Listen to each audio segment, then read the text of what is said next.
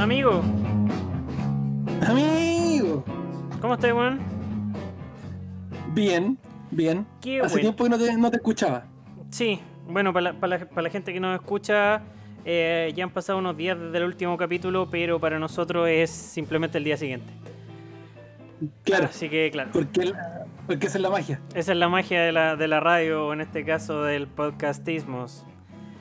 Eh, pucha, amigo, ya, ya lo veníamos prometiendo, así que la gente ya sabe que hoy día tenemos invitados. Así que... Porque, porque se sabe que lo que usted promete. Eh, lo cumplo hasta. hasta, Ah, sí, en la medida de lo posible, como diría nuestro queridísimo. Ese culiao. Ese culiao. Bueno, pero está senil, no, no, no vamos a andar puteando a tatita. No, ¿para qué? No, ¿para qué? Eh, ya, pues, yo creo que vamos al tiro con las introducciones, porque usted sabe que lo importante siempre es la introducción. Chucha, perdón. Sí, eso lo dijimos hace unos capítulos atrás y lo, Y lo mantenemos. y lo mantenemos, sí. Así es. Siempre la introducción. Eh, bueno, vamos a partir por nuestra amiga, que ya es de la casa, de hecho ya participó con nosotros en, en uno de nuestros capítulos. Eh, ella es la mente maestra atrás de rompiendoelcorcho.cl. Eh, se hizo una gran introducción la vez anterior, así que vamos a hacerla cortita. Eh, experta en todo lo que tiene que ver con brebaje, especialmente vino, gastronomía y otras alcoholizaciones más. Así que, sin mayores introducciones, les presentamos a nuestra querida amiga Ana Guajardo. ¿Cómo estáis? Hola amigos, ¿cómo están? ¿Bien, bien y ustedes? Bien, pues. muy contento de, muy contento de tenerte de nuevo de vuelta para hablar de algunos de los placeres que, que, que, que nos, que nos mueven. Así que eso, pues. O sea, que nos van quedando ahora. Y que nos van quedando además, porque ya que no se puede salir, ¿qué, qué, más que tomar y comer en la casa como mal a la cabeza? Nada más que hacer. Bueno, sí, hay otras cosas, pero de repente no el acceso es más complicado. Eh, digamos. Así que, Napo. Y en segundo lugar tenemos un nuevo invitado. Él es un verdadero dios de la mixología. Uno de los mejores bartenders. de- ¿Ah? El dios de la mixología. Un verdadero dios de la mixología, amigo. Ah, uno de los mejores Mira barten- tú. uno de los mejores bartenders de Chile y más encima porteño, amigo. Ah, no. Ha trabajado en Diez algunas de las días. mejo- ha trabajado en algunas de las mejores barras. Ha, ha participado en concursos importantísimos y ha ganado competencias y muy buenos lugares en, los- en aquellos que no ha ganado. eh, pero bueno, nadie es perfecto. Y nada, pues, les Tiene queremos que, dejar, presentar. tiene que dejar ganar al resto también. Sí, pues hay que dejar ganar al resto también de repente, ¿cierto? Eh, y eso, pues así que tenemos también hoy día el agrado de presentarle a nuestro querido amigo Mauricio Fernández. Mauro, ¿cómo estáis? Pero qué buena introducción. Pero amigo, si Oye, usted, usted, usted, vez- usted es un verdadero dios de la mixología, usted es lo más grande que he conocido acá en Valparaíso. Ahora, primera, yo- vez que me, me primera vez que me presentan con, con tantas ganas. Para que veáis, pues me, sí, me dieron ganas hasta, hasta de tomar algo. ¿viste? O sea, acá, acá no hacemos nada a medias, pues amigo. Oye, muchas gracias por la invitación. Eh, bueno, hace rato que veníamos conversando de estar en el, en el programa ahí, eh, hasta, que, hasta que se cumplió. Así que eh, muchas gracias por la invitación. Ahí vamos, vamos a tratar de, de ir resumiendo un poquito de, de toda la trayectoria y, y tirando un ratito a la talla también y pasarlo bien en esta conversación. Así que también un placer ahí a Ana, no la conozco personalmente. Eh, pero he recibido muy buenos comentarios tuyos, así que creo que es tremenda profesional igual, así que creo que este programa va a ser muy entretenido. Efectivamente. Eh, bueno, hoy día nuevamente queremos tomar uno de los temas que, que- que más nos, nos ha tomado tiempo en, en este programa, que es el traguito. Así que... No, pues no sea nosotros... mentiroso, nosotros no sea mentiroso, amigo. ¿Por Aquí- qué? Aquí no se habla de trago nunca. No, aquí no tenéis razón. Aquí somos puros cabros decentes y abstemios. Eh, Sí. No, pero mira, eh, hoy día vamos a ser un poquito más de moderadores porque eh, si bien este, este programa generalmente es puro huevo, hoy día como prometimos va a ser eh, un programa más serio, va a ser un programa donde la gente va a poder realmente aprender algo, eh, culturizarse y, Y nada, pues de repente contar algunas anécdotas entretenidas también. Me imagino que Mauro debe tener algunas anécdotas bien simpáticas más allá del típico curado odioso que se puede ver en un bar. Y hablar un... Vos mismo. Yo mismo, sí, efectivamente. No, no, no, no, no voy a mentir. Y nada, pues. Así que me gustaría igual pa- partir eh, conversando un poquito con Mauro, ya que, ya, ya que Ana la, la- la conocemos y nuestro público también la conoce, que nos conté un poco de tu trayectoria, pues nos conté un poco dónde has trabajado, cuáles son tu- tu- tus áreas de interés principales, ¿cachai? Como para ir haciendo una, una pequeña introducción a, a- al tema que va a ser principalmente la coctelería, más allá del clásico combinado o más allá del, del trago simple que se componga de, de- de elementos de elementos más bien comunes. Así que si puedes contarnos un poquito así brevemente, te lo agradeceríamos mucho. Eh, mira, brevemente, yo toda mi vida estoy ligado al, al turismo. Yo siempre hablo de turismo más que bares, restaurantes. Me gusta hablar del turismo porque creo que, que el turismo es, es más allá de lo que solamente hacemos los bares. Yo creo que la experiencia que le damos a nuestros clientes o cuando uno mismo viaja, eh, te la da desde el taxista, desde el kiosquero. Eh, yo creo que las ciudades turísticas deberían tener mucho mayor eh, visión y ya ahí pasa también un tema de políticas públicas que faltan en Chile de turismo, pero creo que, que el turismo eh, es muy amplio. Entonces yo 15, 16 años ya, oye, ¿cómo vamos sumando? 16 años en esto, en restaurantes, hoteles, eh, emprendimientos, bares, y en los últimos años dedicándome a la sommelería y, al tema de las barras ya 100%. Dejé un poco de lado el tema de, la atención de comedores, de restaurantes, y llevo ya 4 o 5 años full en las barras, full en- en lo que es destilado, en lo que es vino, eh, capacitándome, compitiendo. Eh, he tenido la oportunidad de representar a Chile en ya tres panamericanos. Eh, en uno de ellos tuve segundo lugar, así que súper contento y, otros premios que tengo por ahí. Y bueno, hoy en día con todo esto también emprendiendo, sacando nuevas ideas y, y dándole también alto a la cultura tiki, que ahí más adelante les vamos a profundizar un poquito qué es lo que es el tiki, que justamente a partir de esta conversación voy a, voy a acompañarme con la, la, la estructura del tiki alcohólica es el ron, entonces para inspirarme un poquito en esta conversación vamos a servir un poquito de ron y mira, mira, mira cómo escucha. Ah. ¿Escucharon la botella? Pero por Sí, supuesto. estéreo. Sí, va- vamos a, a- vamos a tomar, no voy a dar marca porque obviamente eh, las marcas que quieran ser nombradas en este programa tienen que ponerse como oficial. Pero sí voy a hablar que es un ron de añejado de 7 años del Caribe y porque me encanta el ron, me encanta el pisco, me encanta el ron, me encanta el vino, me encanta todo en general. Le- le- Lo, importante es tomar, amigo. Yo tengo acá al lado mío también uno también del Caribe, añejado, y también suena igual que el tuyo, pues mira, a ver. Uy, los rones con corcho, a mí los tragos con corcho en general, o sea, la, la botella con corcho me gusta mucho. Eh, sí, es, es casi, es casi un sello calidad esa cuestión. Más allá de. Más, más allá de- del, del chiche, eh, le, da, le da un toque especial al, al- al- al- a lo que estáis tomando. Sí, yo creo que el corcho, la botella con corcho le, le da ese toque eh, místico, ese, ese, ese servicio cuando uno... Porque finalmente si tú tienes algo en tu casa e invitas amigos, gente siempre quiere eh, darle la mejor experiencia y servirle algo bueno. Entonces el corcho hace como que te engaña el cerebro que, que estás tomando algo de muy, de muy, muy buena calidad. Entonces creo que invertir un poquito en el packing de la- las marcas deberían y el corcho siempre es agradecido, es bienvenido para los consumidores. Sí, es verdad. Es verdad. Eh, oye, Mauro, y mm, volviendo al tema también, bueno, eh, también estáis full con el tema del vino y justamente la Ana tiene un sitio especializado de vino y que además agrega otro tipo de brebaje y otro tipo de servicio.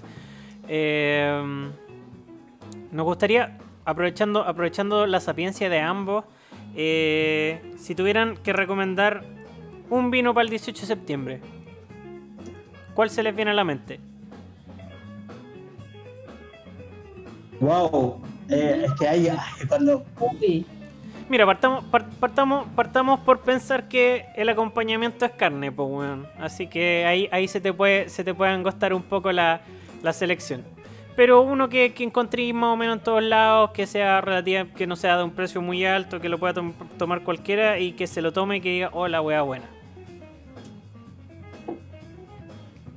Mm, mira, a mí me gustan bastante eh, como precio-calidad, podríamos decir los vinos de un rango entre, ¿en qué rango? ¿6, seis lucas por ahí? Yo creo. Tírala nomás, si aquí estamos solo conversando, así que. Mira, es que, es que hay varios, hay varios, pero si estamos parrillando, obviamente dependiendo del corte, si un, una carne como la entraña o el costillar de cerdo, yo me iría por un carmener. Y si estamos hablando ya de, carne eh, un poquito más grasa, ya me iría a un Syrah, un Cabernet Sauvignon. A mí me encanta el Syrah. Y eh, precio-calidad podría ser quizá el Syrah algún Syrah de Casablanca, hay muchos, eh, no puedo recordar, que no, no podría elegir a uno solo, pero los Syrah de Casablanca me gustan mucho, los vinos de Fui también están muy buenos, Ya. eh, que son, yo creo que Fui anda muy bien precio-calidad, Ujú. eh, son vinos de autor pequeñitos, los Weizsäcker también tienen un Pinot Noir como antes del asado partir, está, está bien interesante. Y bueno, es que en Chile tenemos tantos vinos, eh, un Cariñán también podría ser muy bueno para la parrilla porque es más jugoso, tiene buen tanino, buena estructura, pero es difícil elegir uno. Yo Sí, siempre le digo a la pues. gente, precio-calidad. Si quieres tomarte un, un vino en Chile, lo bueno que el vino, la calidad va muy en relación al precio. Es, es muy difícil que te tomes también un vino malo en Chile. Eh, siempre, obviamente, elegir vino en botella. En, en caja no, es- no, no, no entra en la categoría. Ya. ¿Y Ana? ¿Y, y la Ana? Yo concuerdo plenamente con, con lo que dice acá el amigo. Yo vengo de, de escoger 50 vinos para dos especiales que hice de, eh, de- de vino para el Día del Vino. Y no creo poder casarme con uno, por eso me di- divido y me- me caso con vino en, en rango de precio. Eh, menos de 5 lucas, la, la línea reserva de Terra Noble está súper buena. Se compra en la página web desde 6 botellas. Eh, a mí sí me auspician, así que perdón, sí, sí me sale el gol, perdón. no, No, por tranquilidad. Hágale, hágale, hágale, hágale nomás. Hoy día me llegó, Hágale, hágale, hágale, hágale. me llegó un Malbec Calcú. Estoy cachando que vale 7 mil pesos en el Jumbo y está con descuento y queda en, en 4.900. Ah, El bueno. Malbec es un vino que a mí me gusta harto para la carne. Eh, de los Cariñán me gustan los del Maule, ojalá que sean los Vignos. Y ahí la viña Otfield Ujú. tiene uno que, que es bien bueno, es un poquito más caro. Si no está a 21, está a 25. Pero es un tremendo vino, un muy, muy buen vino. Y yo tengo un par de viñas regalonas que tienen vinos bajos de 7 lucas y que son tremendos vinos. Y mm, entonces hay de todo, de Casablanca y quizás para partir pueden ser lo- los Carmeneros, los Rosé de la viña Veramonte, que también son, son vinos bien, son fáciles de tomar finalmente, no son tan complejos. Yo creo que la, la gente cuando no sabe de vinos, que se vaya por el vino barato porque va a ser un vino más fácil de, de disfrutar. El vino más caro es más complejo y puede ser más molestoso de tomar. Porque Sí. ya tiene que ser un vino de partida que es, es de guarda. Tú hoy día comprar un vino de 50, 60 lucas y tienes que guardarlo uno o dos años. Y que lata mirar el vino que tenga ahí uno o dos años y que habéis de pagar 60 lucas por él, como mínimo más encima. Claro. Entonces, que juegue con el tema de la etiqueta. A mí me gusta harto y defiendo harto lo que es el valle de Curicó y de Casablanca. Son valles que me gustan harto, son bien distintos uno del otro. Em, pero que un, un buen Carmener de Casablanca, un, un buen Cabernet Sauvignon del Maipo, un buen Sauvignon Blanc de Curicó, ahí son opciones seguras y de verdad es súper difícil tomarte un mal vino en Chile. Puedes que no te tomes un vino tan rico, pero no va a ser un mal vino. Claro. Oye, pero cons- consul- consulta. eh, para la gente, supongamos que alguien no toma vino, nunca ha tomado vino, Si no toma nunca vino, eh, un primera vez Leyhard- 18 quiere, quiere probar un vino. un ¿Por dónde tendría que empezar? Leyhard. un ¿no? Y, y me pasó con mi mamá. Mi mamá no toma vino, no toma alcohol. Hace, uff, 30 años fácil. Y me acompañó a una viña. Y entre conversa y conversa, yo fui a entrevistar al dueño de la viña. De hecho, fui a entrevistar a- a- al, al señor de la viña. Ya. Eh, y entre conversa y conversa, el caballero había estudiado en el mismo colegio que mi mamá, porque mi mamá es de Curicó. Y fueron compañeros de colegio en algún momento, que era un par de años más grande. Y el caballero me dice, oye, pero yo ya he hablado mucho de, de- de mis vinos, vamos a probarlos. Y yo, mi mamá le dice, es que yo no tomo vino. Y yo, mamá, eso no se dice. Y le dijo, no, pero no se preocupe. Yo me voy guiando la cata y si, to- si quiere lo prueba, si no, no lo pruebe. Y cuando llegamos al Lake Harvest, después de haber pasado por un espumante, por un rosé y como dos tintos, le dice, pruebe el Lake Harvest. Y se va a acordar de la miel y le dio, no sé, y se va a acordar de la fiesta de no sé qué porque tiene un olor a no sé qué. Y le dio como un montón de indicaciones a mi mamá, le, le hizo, le construyó un, un relato con el vino. Le, le vendió una experiencia en el fondo. Y mi mamá lo prueba, lo huele y lo prueba y me agarra el brazo y me dice, Fernanda, es lo que me dice el caballero. Y ahí estuvieron hablando, mi mamá de hecho le compró dos botellas. A ese nivel, todavía las tiene, no se las ha tomado, pero... Y ahora, y ahora, y ahora es mi papá. Claro. No, no, no, no, pero el, caballero era, era mucho mayor. Y aparte estábamos con su hijo y su señora, eh, perdón, con su hijo y su hermana. Ah. Pero Fue, fue- una actividad muy entretenida. Yo recién venía partiendo por el sitio cuando fui a, a esa viña. Y me pescaron porque les escribí por Facebook.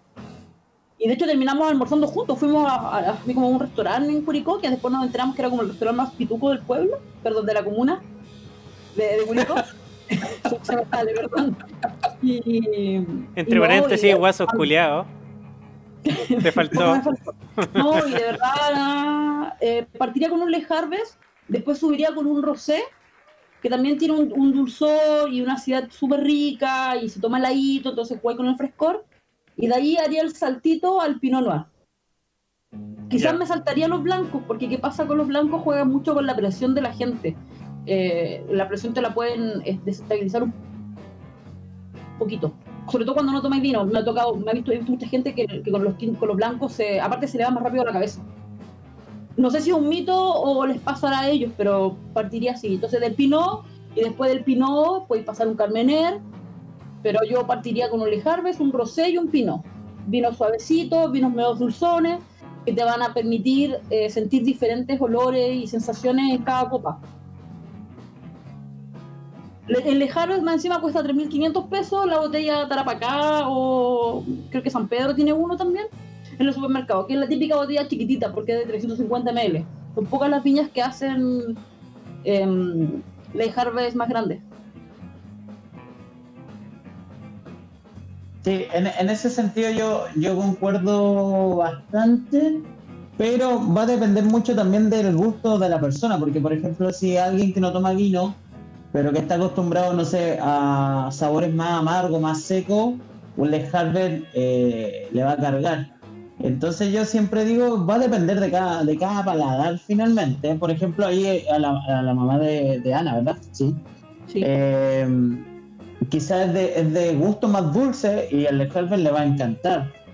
Eh, yo siempre recomiendo a la gente cuando va a partir tomando vino, porque el vino es un sabor adquirido, es como el whisky y en fin, muchos tantos otros productos. Ya que estamos en la semana del Negroni, el mismo Negroni es un sabor adquirido. Eh, la gente que parte tomando coctelería nunca va a partir tomando Negroni porque son sabores complejos. Pero yo siempre digo, ándate a sabores simples. Y yo creo que una de las líneas de vino más fáciles de beber y que son muy, eh, muy fieles a su estilo y a su cepa son la, la línea bicicleta de Conosur. Incluso para la gente que está estudiando para sommelier, es súper recomendable que practique eh, con la línea bicicleta de Conosur porque son, son vinos 100% de la cepa y son vinos correctos. Son vinos muy baratos, correctos y, y además muy característicos de cada variedad. Entonces ahí la gente va a poder, por un por poco precio que está pagando, ir, ir descubriendo qué cepa es la que más le gusta. Y también va a ir en la comida, porque hay, mucha gente que, no sé, yo cuando estaba trabajando en venta como sommelier y llegaba a los restaurantes a hacer capacitaciones o, o a tratar de eh, agregar etiquetas de vino a las cartas de vino, eh, y les decía, no sé, por ejemplo, restaurantes de pasta, a mí me encantan los Pinot Noir en restaurantes de pasta porque el Pinot Noir va muy bien con las pastas, con los pescados, con algunas carnes. Y, el, y si, por ejemplo, en una mesa te piden pescado graso y una carne ligera, el Pinot juega con ambos. Y la gran respuesta que siempre me llegaba a Chile, no, es que a la gente no le gusta. Y mi primera pregunta que le hacía al personal ya, pero ¿cómo lo tienen guardado el, el Pinot Noir? Y me decían, en el refrigerador con la cerveza. O sea, a 6 grados. A veces menos, a veces 3, porque hay unos refrigeradores de cervezas que mantienen mucho más frío. Y yo le decía, pero ahí está el primer error, porque obviamente si ese cliente prueba un Pinot Noir a 6 grados, a 12 grados, lo va a encontrar malo, porque tiene tanino, es un vino tinto, un tinto de clima frío. Por ende, el tanino con el frío se pone duro, se pone agresivo, entonces la gente no va a disfrutar ni el vino ni la comida. Entonces, en Chile somos un país productor, pero también falta mucha educación vinícola con con el tema de las guardas, con el tema de la temperatura de servicio, que es súper importante. Yo, por ejemplo, a mi misma familia la, la he estado educando durante todos estos años y hoy en día el vino tinto, si hace mucha calor en la casa antes de abrirlo, lo tienen un ratito en el refrigerador para bajar la temperatura. Los vinos blancos los meten, eh, los mantienen en hieleras con, con agua y, y hielo. Y han ido aprendiendo. Yo creo que eso mismo hay que irlo transmitiendo también con, con los clientes, con tus amigos. Y Chile, y también ahí las viñas deberían tener un, un programa un poquito de mayor educación masiva porque tú vas a otros países productores como Argentina y la gente sabe un poquito más de vino. En Chile producimos pisco y vino y la gente no sabe ni de vino ni de pisco. Eh, está, está cambiando, pero todavía falta mucho por hacer. Y eso también es trabajo para nosotros los profesionales de la industria. Así es. Pero en, en- base a eso mismo, ¿dónde, dónde se, se aprender? ¿A qué, ¿A qué edad? ¿Dónde, ¿En qué contexto se da ese aprendizaje? Porque, claro, tú me decís, obviamente alguien que, que empieza a beber es, te puede eh, aprender un poco más, ¿cachai? Te puede interiorizar. Pero ¿dónde, dónde O sea, se sería recomendable a lo mejor empezar a aprender eso para después tener una cultura en base a eso? O sea, yo creo que deberíamos partir enseñando en la casa. Nuestros padres deberían enseñarlo, porque ¿qué pasa? En Chile siempre se había prohibido el no beber cuando el chico. Eh, estábamos hablando de una edad eh, prudente, tampoco le voy a dar de beber a, a un niño de 6 años. Eh, pero ¿qué pasa? Cuando, cuando a ti te prohíben algo, tú quieres tomar. Entonces, ¿tú qué hacías en tu casa? Eh, tomabas lo, más, lo que pillabas y a veces sacabas lo más malo o lo mejor y lo tomaban de muy mala forma.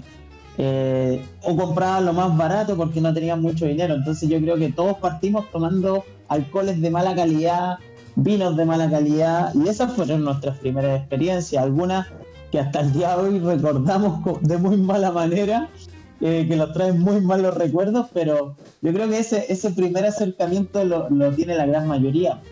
Pero yo creo que sí, sí, ya tenemos un público que, que es un poquito más eh, eh, con mayor conocimiento del tema, debería empezar ya también a transmitir hacia abajo a las generaciones que vienen.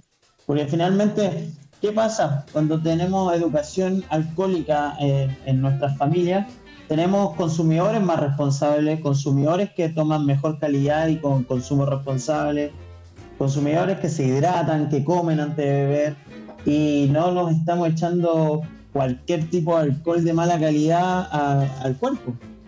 Sí, pues yo creo que ahí, ahí- ahí va un poco un problema. Yo creo que la, la mayoría de las primeras experiencias con el alcohol son con los chimbombos mezclados con jugo en polvo, eh, lo- lo- la- estas petacas incomprobables, estos roncola hentai, o no sé, pues de repente, de repente los enguindados que hacía la abuelita, que eran básicamente parafina con un poco de guinda.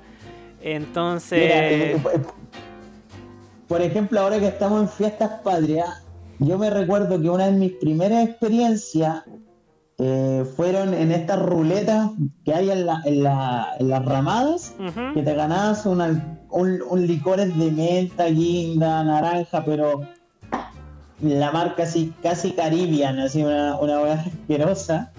Y eso tomábamos, po. Entonces, imagina, nuestras primeras experiencias con destilado eran malísimas, eran botellas que te cuestan 300, 500 pesos hoy en día. Así es. Y en ese tiempo costaban incluso menos. Perdón, yo quiero agregar un detalle con nombre de la marca.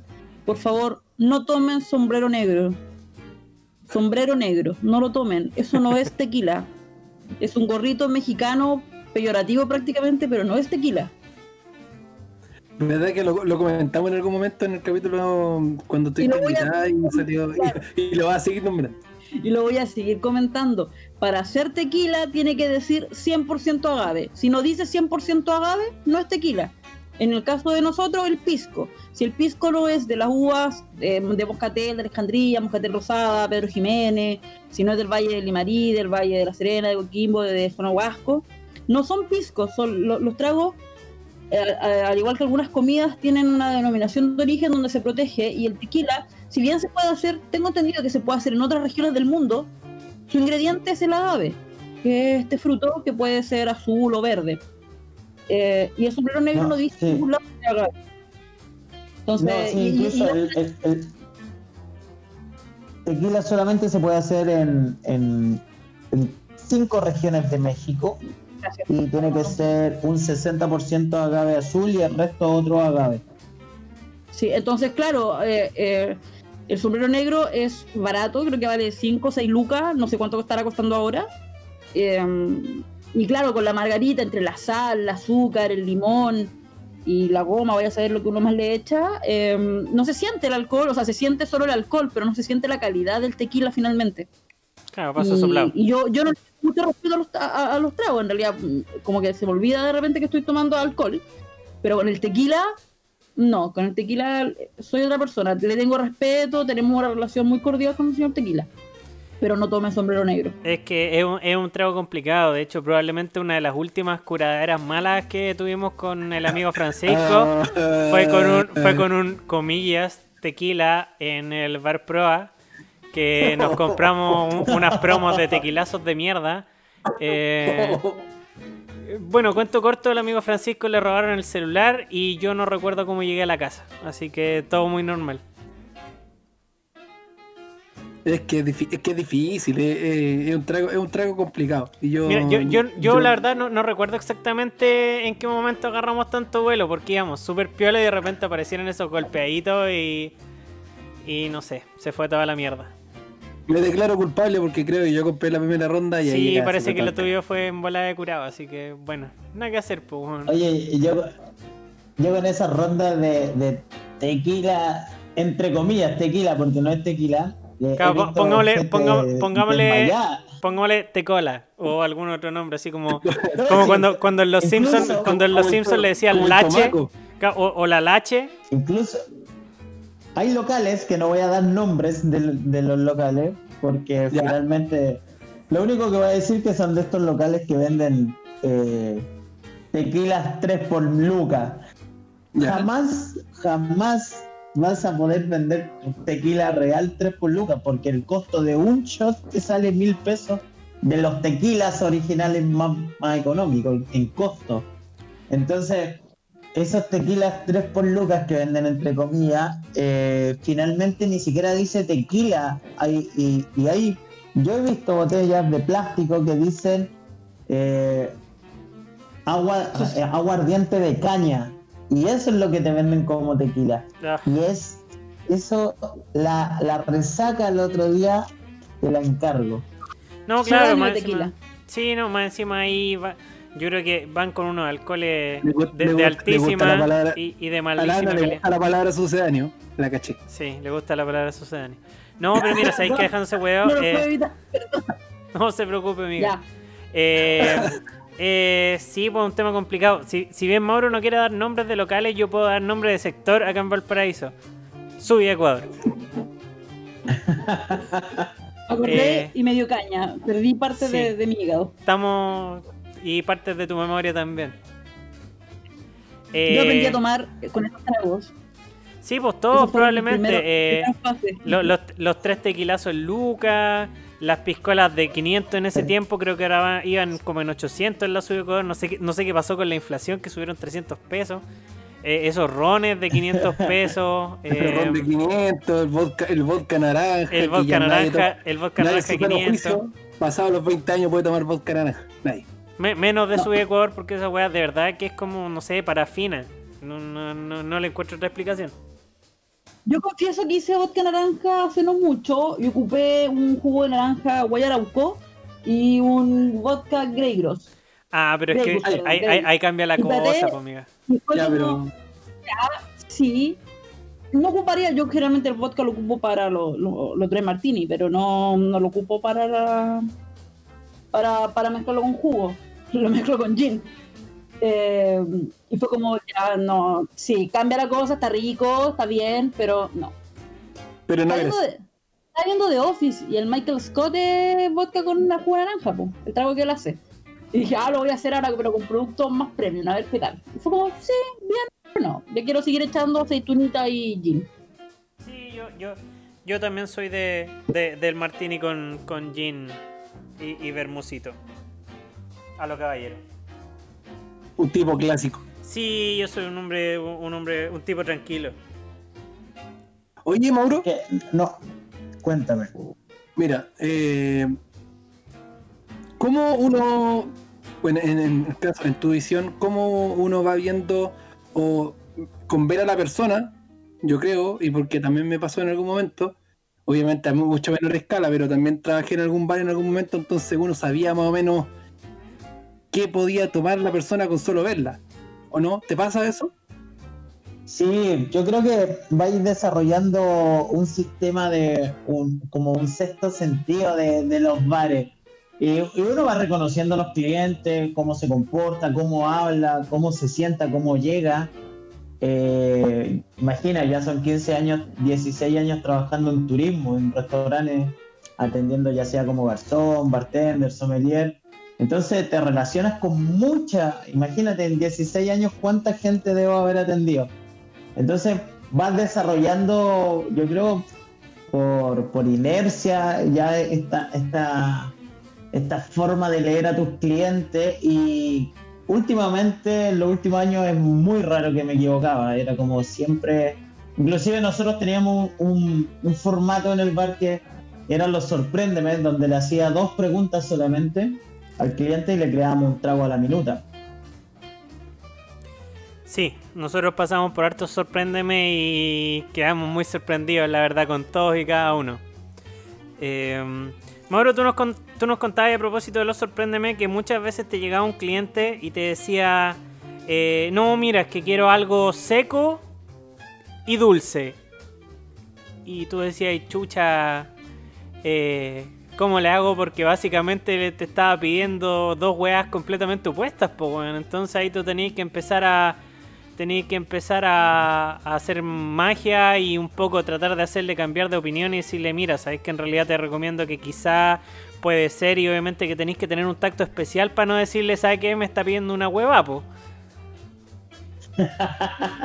Porque claro, o sea, te es puedes... te- podéis tener ganas- El pisco sour seco y dulce es muy común. Claro, pues, o sea, te- uno probablemente en sus adentros tiene ganas de decirle, pero qué weá me está pidiendo, caballero o señorita, pero puta, trabajando en servicio no, no podéis decir ese tipo de cosas, así que uno tiene que empezar a ver cómo, cómo te... ¿Y cómo te lo arreglabas ahí, Mauro? Eh, bueno, no, igual uno aprende a, a manejar esas situaciones y, y buscar, buscar las palabras un poquito más, que suenen un poquito eh, menos ofensivo y Claro. va educando al cliente, va, va explicándole. Eh, aunque igual a veces eh, éramos un poquito más radicales en algunas cosas. Por ejemplo, una vez llegó una, una señora eh, que era un pisco sour, ya le hicimos el pisco sour, eh, no, lo quiero en copa flauta. Bueno, cambiamos nuestra vasija de grea por una flauta.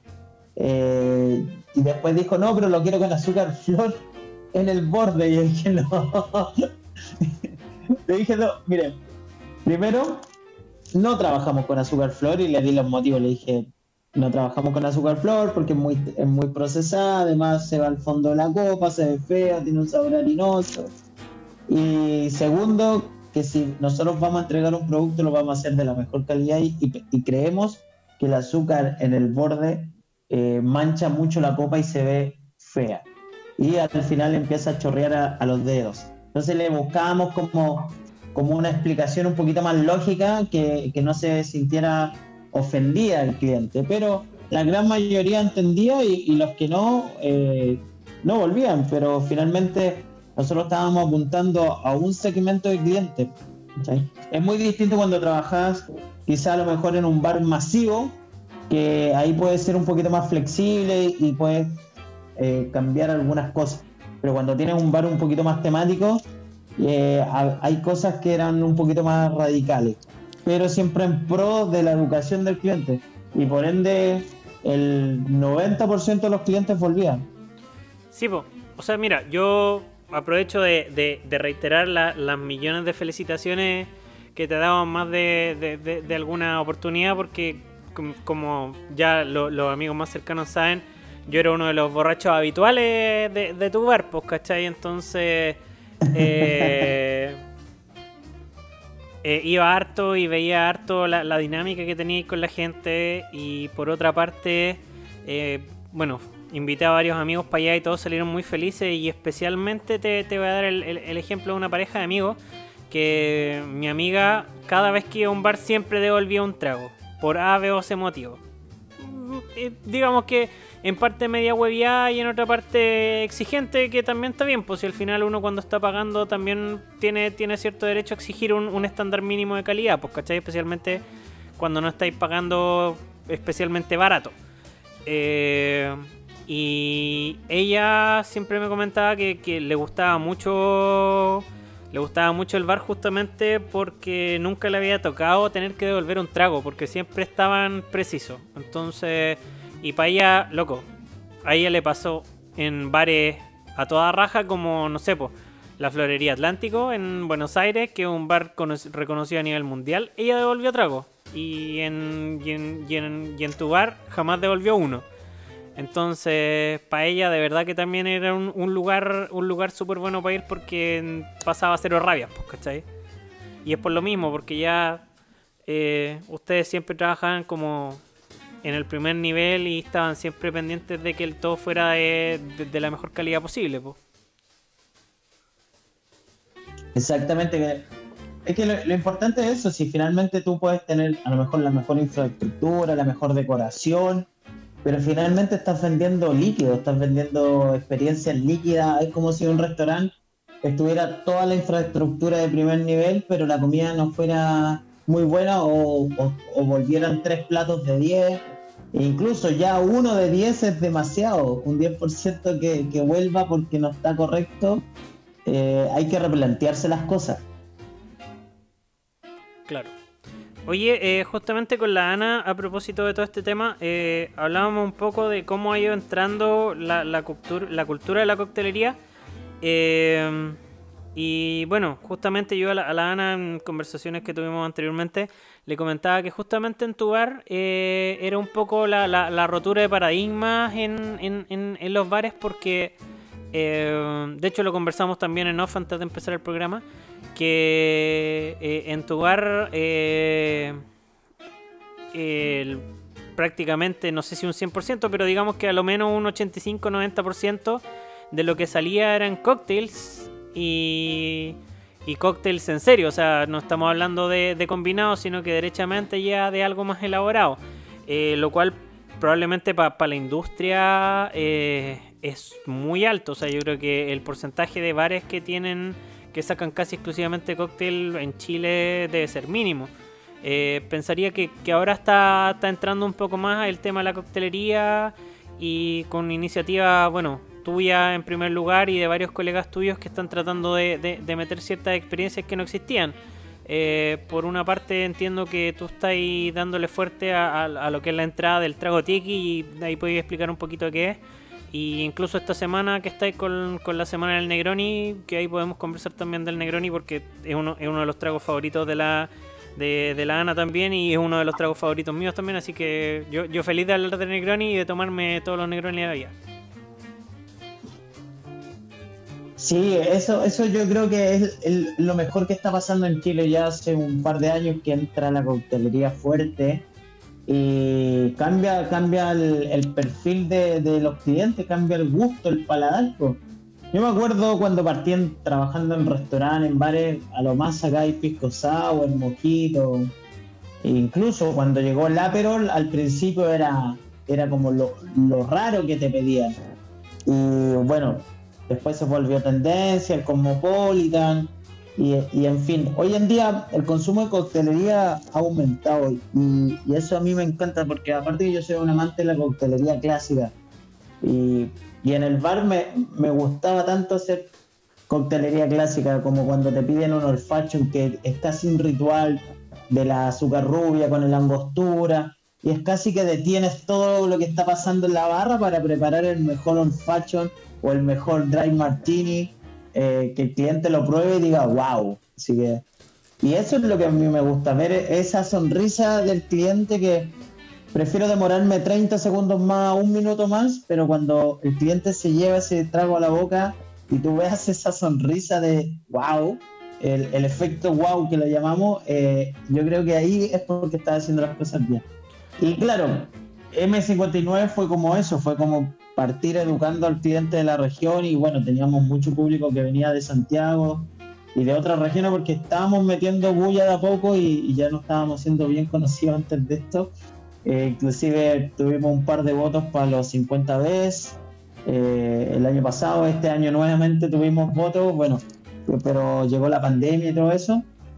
Y eh, hace un año que también, más de un año, un año y medio, ya que vengo dándole fuerte al tema del tiki. El año pasado tuvimos el primer festival tiki en Valparaíso con exponentes internacionales. Y este año que íbamos a hacerlo ya mucho más grande, en Viña, ya teníamos locación, el hotel. Y lo decidí hacer online con 10 exponentes, no, 9 exponentes tiki internacionales y un par nacional también. Estuvimos nueve horas de transmisión, que fue la tiquitón que le pusimos, donde entregamos nueve horas de transmisión de cultura tiki, enseñándole a la gente, eh, a los bartenders, y hoy en día ese material sigue online. Para la gente que lo pueda ver, puede meterse a la página Aloha Chile Tiki Fest y ahí están las nueve horas de transmisión. En Instagram también vamos a estar subiendo de a poco estas cápsulas porque nueve horas, mucha, mucha información que tenemos. Y, justamente para reforzar eso, lanzamos las Tiki Box, que son estas cajas que les conté antes de partir la transmisión, que son cajas de experiencia básicamente, donde tú eliges tres cócteles Tiki de, de un listado que tenemos, que va cambiando mes a mes, y te llega a la casa a llegar y disfrutar. Lo único que tú tienes que tener es el hielo. Y tenemos dos categorías, una que es la básica y otra que ya es un poquito más completa, y pensada para dos personas. Y también estamos lanzando el tema del vermú casero. Justamente eh, esta semana estamos viviendo a nivel mundial el, Negroni Week, que es una campaña de campaña a nivel mundial que es beber por una causa. Y la causa que, elegí este año, yo vengo haciéndolo ya, este es mi cuarto año haciendo Negroni Week. Eh, un par de veces la he hecho con las marcas, otras veces la he hecho independiente. Y este año es como independiente, pero también tengo el apoyo de, Campari Chile. Y, creamos una Negroni Box que van tres, tres Negroni distintos. Va un Negroni clásico, un Negroni polinésico, que es uno de los Negronis que está en la Sticky Box, y un Café Groni que justamente hoy subimos la receta a Instagram. Eh, y 5 mil pesos de esa Tiki Box van directamente a ayudar a una olla común de Valparaíso. Entonces, son 7 días de, la semana en Negroni Week, donde vamos a subir 7 recetas. Eh, todos los días estoy subiendo una receta distinta a mi perfil de Instagram, que es Mixomelier Chile.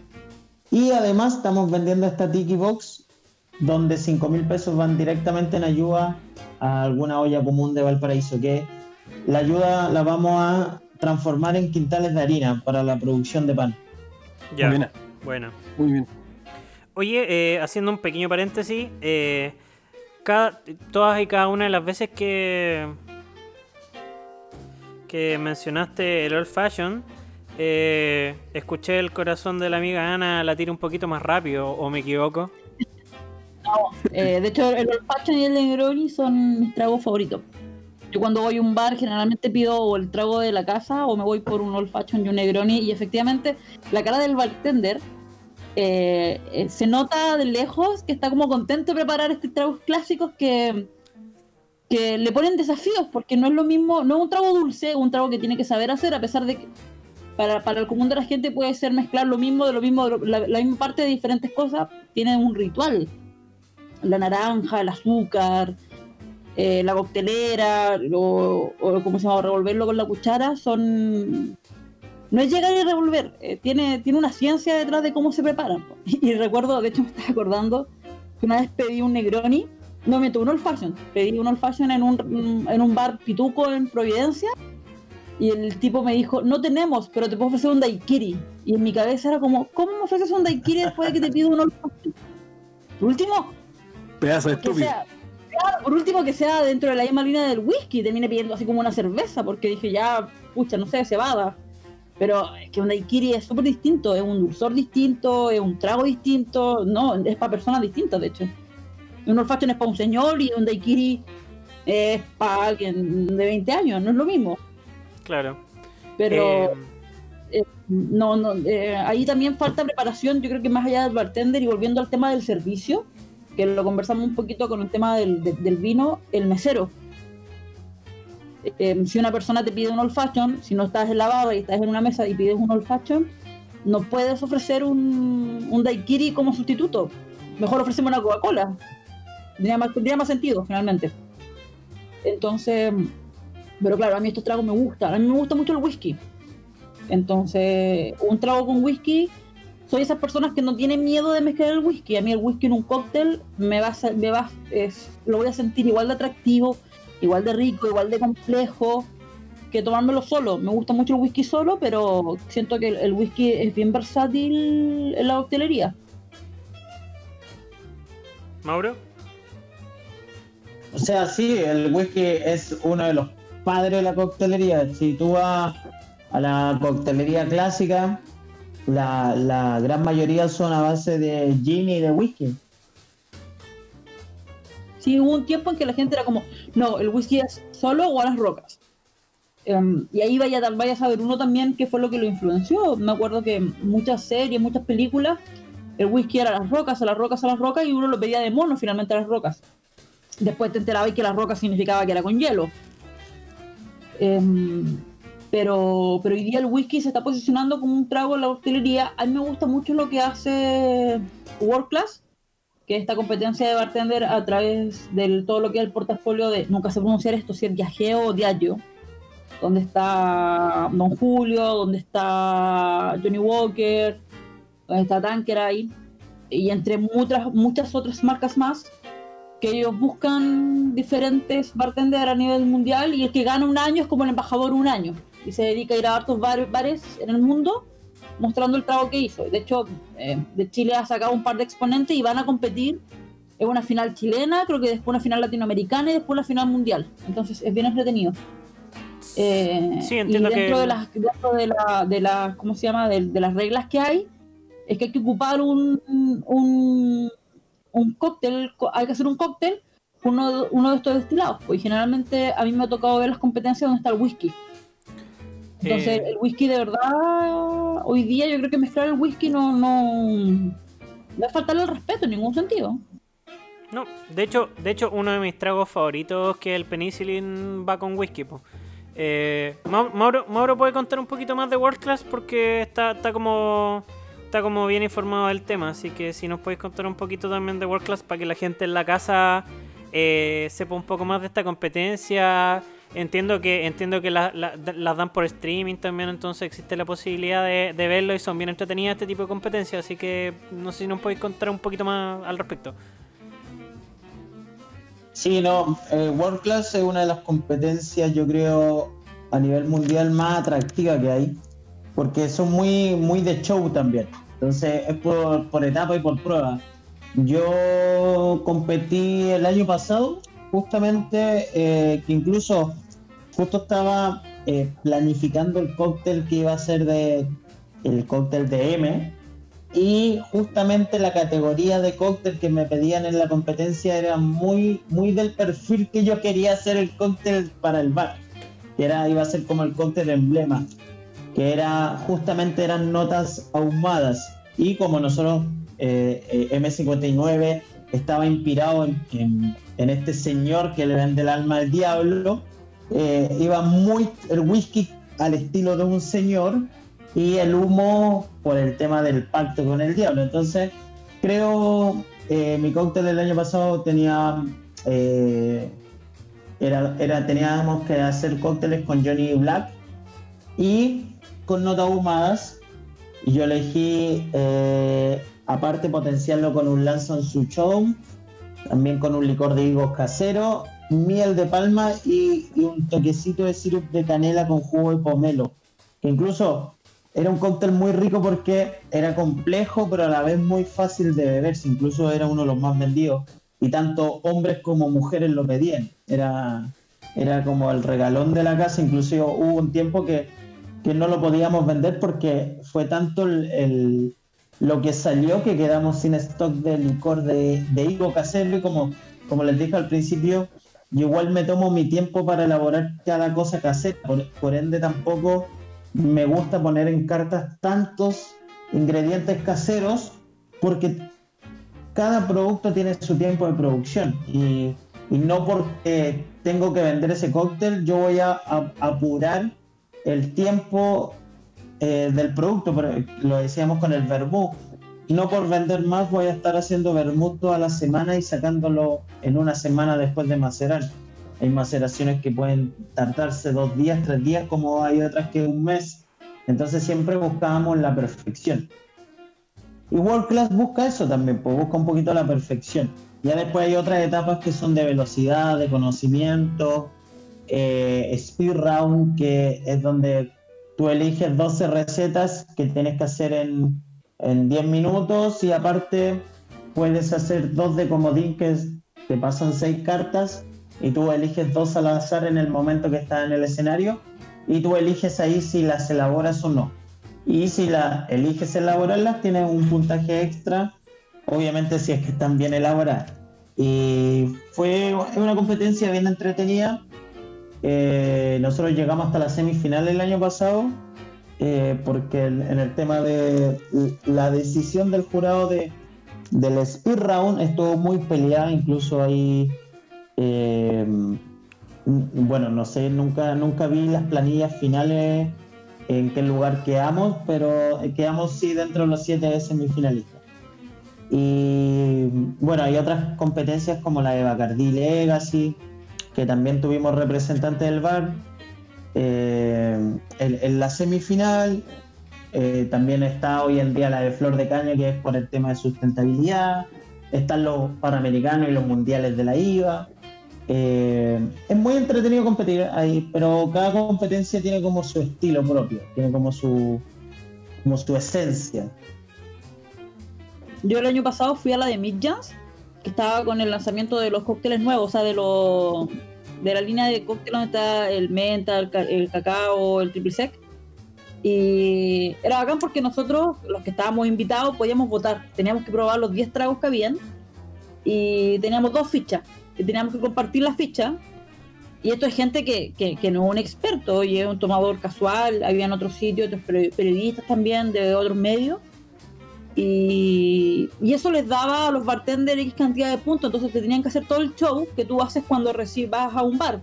Te tenían que atender, te tenían que mirar, contar la historia, también lo, que, lo que decía Mauricio, el tema del show, de, de, cómo te atiendo, de si te sonríe, de que si finalmente el cóctel tiene un contexto. Y pues el año pasado estuvo súper bueno. Entonces la primera ronda es la gente finalmente la que decide de, no se puedan 10 y quedaron 5. Y después viene un panel de jueces en, la competencia de millas donde ellos escogen quién es el ganador en los tres primeros lugares. Pero claro, la, coctelería, cuando, sobre todo cuando uno va a la barra, eh, es mucho de jugar, de, de que uno pues, que pide el cóctel eh, se siente parte básicamente de la construcción del trago, no es solo llegar y tomar y pedir.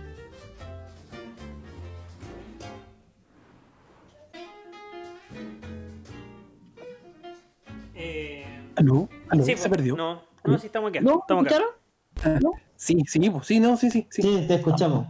Ahora, ahora lo que, bueno, hablamos un poco como de todo el contexto de pedir un trago en la barra, que es toda una experiencia, que uno lo va notando y aprendiendo a, a valorar con los años en realidad, porque de repente cuando estamos chicos lo único que quería es como sírveme la mierda luego. Y Pero- curarte raja.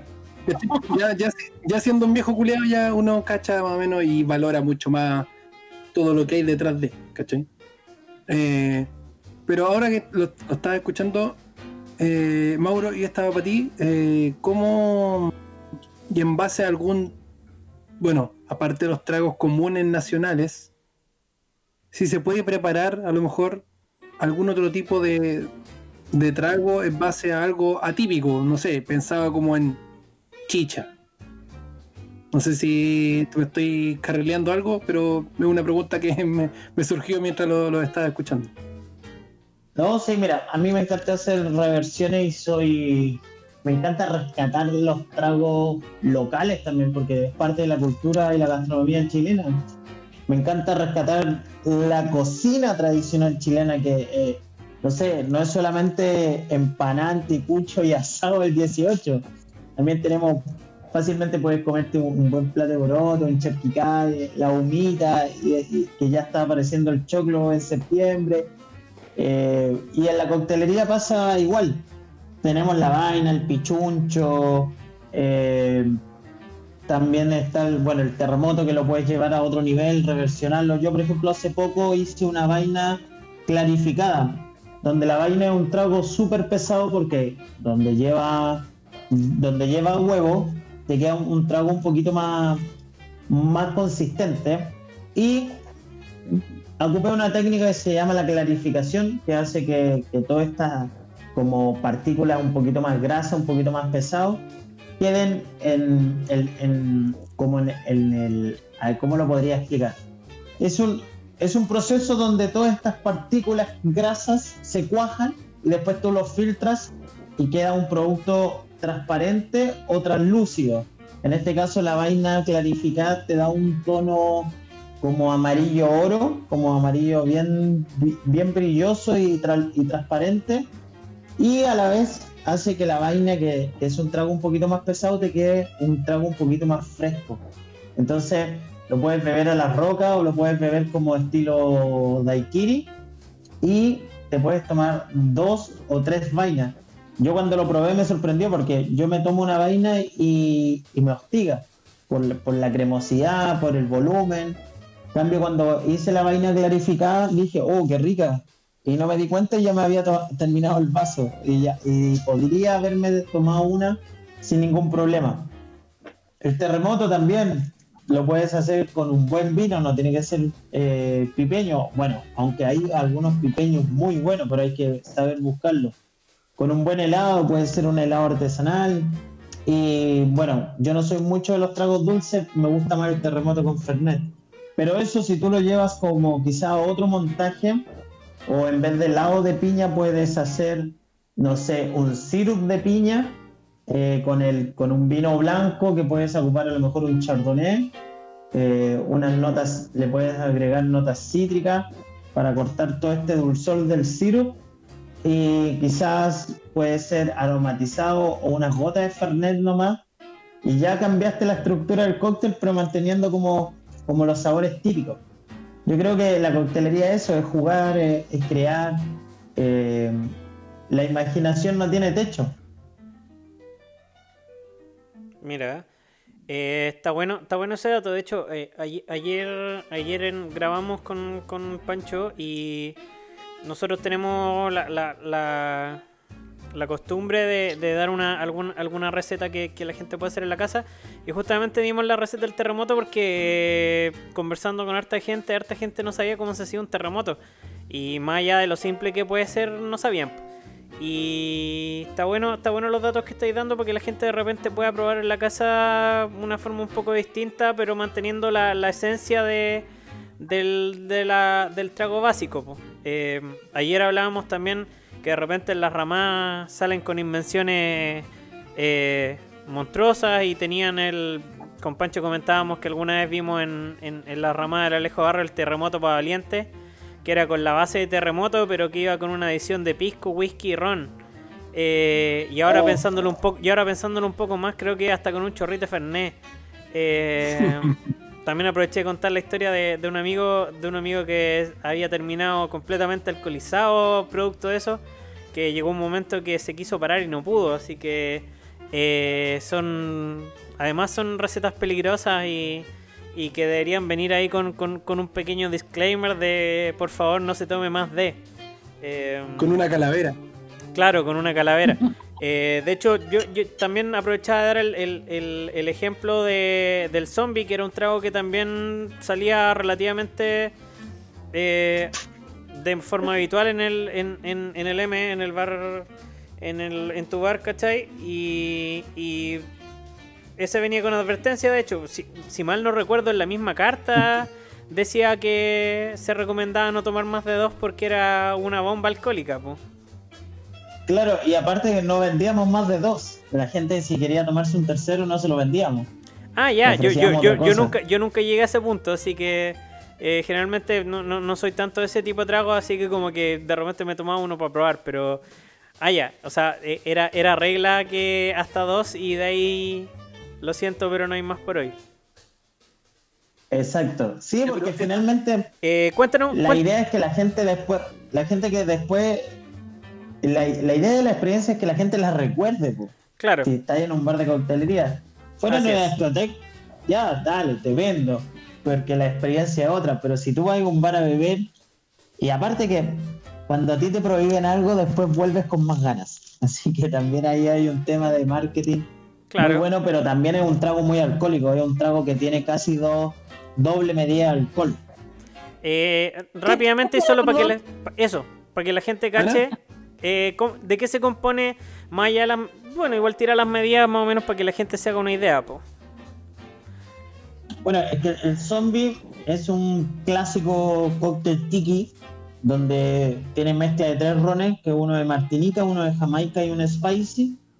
Y eh, tiene también eh, Falerno, que es también un licor de, la, de la cultura tiki. Tiene un sirup que es de un Don Mix, que es el creador que inventó un sirup que a base de pomelo, canela, jugos frescos y angostura. Entonces, y solamente tiene un, un dash de limón. O sea, imagina, es casi puro alcohol. Eh, Pero obviamente en, va en con mucho hielo. ¿Ah? Eh, disculpa, eh, en, en onzas de, de alcohol, ¿cuánto es aproximadamente? No, no, Eh, no me di las medidas de cada uno, sino que en total, ¿cuántas onzas de alcohol van adentro de un, de un vaso? Son casi 5 onzas de alcohol. ¿Y una medida normal de para un trago son cuántas onzas? Eh, dos y media, dos, un cóctel. Ya, o sea, básicamente era el, el doble y un poquito más de un trago normal. Exacto. Entonces, obviamente si es un zombie, igual se servía en un vaso de 600 ml con mucho hielo. O sea, Ujú. imagina una mezcla chica pero con mucho hielo. eh, y si te lo bebías como corresponde, el hielo te va hidratando a medida que lo vas tomando. Pero aún así, lo eran máximo dos. Incluso el zombie viene en la carta del próximo mes de, de las Tiki Box. Así Ah, que ¿sí? ahí la gente que quiera probar zombie, porque aparte que nosotros teníamos la receta original. Eh, la, con la, porque el zombie en, el- en la cultura tiki tuvo cuatro versiones eh, de distintos años. Pero a mí la que más me gusta es la que le acabo de decir, que es la, la del zombie del 34, que es cuando se crea. Que para, para mí es la más rica, es la, es- la más original. Ya después la otra es menos alcohol y más jugo, más, un poquito más. Es como más un ponche, más un punch. Ya, es un poquito más amigable, por decirlo de alguna manera. Sí, Oye, Fue y... envejeciendo. Sorry, eh, la- eh, las Tiki Box, ¿las estáis trabajando tú nomás o tenéis algunos otros eh, algunos otros colegas que las estén trabajando fuera de Valparaíso? Porque tenemos audiencia de otros lados, aunque usted no lo crea, así que de repente también pueden estar interesados en ese tipo de maravillas. O sea, por el momento solamente en, Val- en la quinta región. ¿Ya? Va- vamos donde sea. Y estoy viendo em, cómo poder abarcar Santiago, ya sea, hay dos opciones, o buscar a alguien que me, que me pueda respetar la receta ya, o eh, hacer despacho una, una vez a la semana o cada dos semanas. Ya. Estamos, estamos ahí. Es que con el tema de las cuarentenas está un poquito más complicado, pero ahora que ya se están empezando a levantar, eh, yo creo que va a ser mucho más fácil. Pero sí, Y Igual, lo... eh, la gente nos puede escribir. Sí. a- También arroba, se, puede, se puede enviar. arroba Mixommelier Chile, ¿cierto? Así es. Bueno, los vamos a etiquetar en todo caso cuando hagamos la, la publicación respectiva, así que eh, para que los amigos que nos escuchan, especialmente en Santiago, que estén interesados, le pueden escribir a Mauro también, eh, para efectos de ir consultando. Eh, más o menos eh, estos tragos, bueno, teniendo en cuenta que van con alcohol y todo, me imagino que, aguantan un aguantan un, un par de días envasados antes de, de, de perder la calidad, pues no creo que, que se echen a perder de un día para otro. Sí, va a depender. Eh, normalmente lo- los tragos con, con limón eh, recomendamos máximo tres días refrigerado, siempre refrigerado. Si lo dejas afuera es un día. Eh, los tragos, otros tragos que son como más frutales, eh, sin tanto cítrico, eh, cuatro días. La piña colada que hacemos con café dura cinco días y el- los negronis duran hasta seis meses. Al igual que el vermú que va a salir. Ya, o sea, por, por lo menos todo lo que es Negroni se podría mandar a Santiago por encomienda y demorarse, Sí. uno, demorarse uno o dos días en llegar a domicilio van a llegar en perfecto estado. Sí, el negroni no hay ningún problema. El, el problema es cuando son cítricos. Ya, el limón, el limón es el más complicado en el fondo. Claro, porque no se va a echar a perder, no va a estar malo, pero el sabor no va a ser igual. Claro, baja un, baja un poquito la calidad del producto sin, sin ser malo. Exactamente. Mira, ahí, ahí buen dato, buen dato Yo- para los amigos que nos escuchan, incluso la misma, la, misma, la misma Ana yo creo que está interesada. La, la Ana ya anotó. Sí, Anotó. la Ana ya notó, Sí. efectivamente. Porque también, Sí, no, es, también es una fanática del Yo, Negroni. yo del mundo, sí, yo del mundo tiki no, no conozco mucho, entonces igual me interesaría Sí, explorar ese tipo de barras. es que bueno, el, el mundo tiki es algo que está recién entrando. Esto lo conversamos un par de veces con, con Mauro y, y son poquitos los que están los que están tomando la iniciativa. De hecho, la otra vez cuando, cuando hicieron el, el, el Tiki Fest, eh, yo me adelanté un poco a, la- a las críticas y le dije a Mauro, oye Mauro, ¿sabéis qué? Eh, me adelanto un poco a lo que te puedan decir, pero el Tiki Fest son puros exponentes masculinos. Incluso cuando le, le- le comenté a la Ana del evento, el primer comentario fue bastante masculino. El. Claro, bastante masculino el, el staff. Y yo le dije lo, lo que me dijiste tú, porque en definitiva, puta, en Chile, en este momento a lo menos, no hay mujeres que estén dominando el estilo y hay un, por lo que me comentabas tú, hay un par que están recién empezando a aprender y se están empezando a preparar en el estilo y fuera fuera de Chile también son muy pocas las mujeres las que la- las que eh, dominan y, y trabajan este estilo de forma habitual. Entonces eh, más que un tema de género es un tema de que mm, no sé si interesa No la palabra pero no hay nomás pues entonces no había mucho que hacer. Claro, sí, ¿no? Y, y tenés que ver que igual es un estilo que, que nace en la Polinesia, con- o sea, inspirado en la, Poline- en la Polinesia, entonces en los bares tiki siempre hubo mujeres, pero eran o atendían la barra, porque ¿qué pasa? Los bares tiki eran eh, muchas veces sus recetas todas secretas, por ende se, se hacían en una cocina eh, esco- escondida, casi en un cuarto aparte, donde estaba el bartender, mezclaba y en la barra atendían sí mujeres, pero ellas no preparaban, ellas solamente despachaban. Y hoy en día, que ya las mujeres se han ganado muchos espacios en, la coctelería a nivel mundial. Eh, las exponentes tiki hay pocas. Bueno, exponentes tiki en general son muy pocos. Y mujeres hay menos. Y la gran mayoría son de habla eh, inglesa o, de Estados Unidos. Eh, y latinas no hay ninguna. Entonces, cuando no fuiste el único que me hizo ese comentario, yo le dije, pero le, decía al José, imagina, en Chile soy el único que está como explotando fuerte este, este estilo y tratando de meterlo a Chile, de enseñarlo, de transmitirlo. Y, y no, no, no, hay mujeres que, que practiquen tiki. Inclusive en el torneo ahora tuvimos solamente tres mujeres compitiendo. esperamos el próximo año tener muchas más. Oye, Mauro, eh, aprovechando, hemos hablado harto de Tiki, pero si nos pudierais brevemente explicar qué es el Tiki, porque yo creo que la mayoría de la gente lo asocia con estos vasitos medio simpaticones, con, con estas formas medias polinésicas, con las calaveritas, pero yo creo que no tiene realmente una idea de qué, eh, de qué implica que un trago sea Tiki, y como te digo, hemos hablado harto, hemos, hemos mencionado harto la palabra Tiki en el programa y, no, lo hemos explicado, así que si nos podéis contar un poquito más y más encima que un tema que te apasiona y que estáis tratando de meter fuerte en Chile, sería bacán que nos explicarais un poquito. Claro, mira, el tema de los vasitos, mucha gente dice ya esto es tiki, pero no, eh, los vasos vienen mucho después, los vasos se meten a la coctelería tiki 15 años después por un tema netamente de marketing, de mayor venta. Eh, la cultura Tiki eh, en la coctelería nace en Estados Unidos incluso, nace en Los Ángeles, cerca casi a la salida de Hollywood.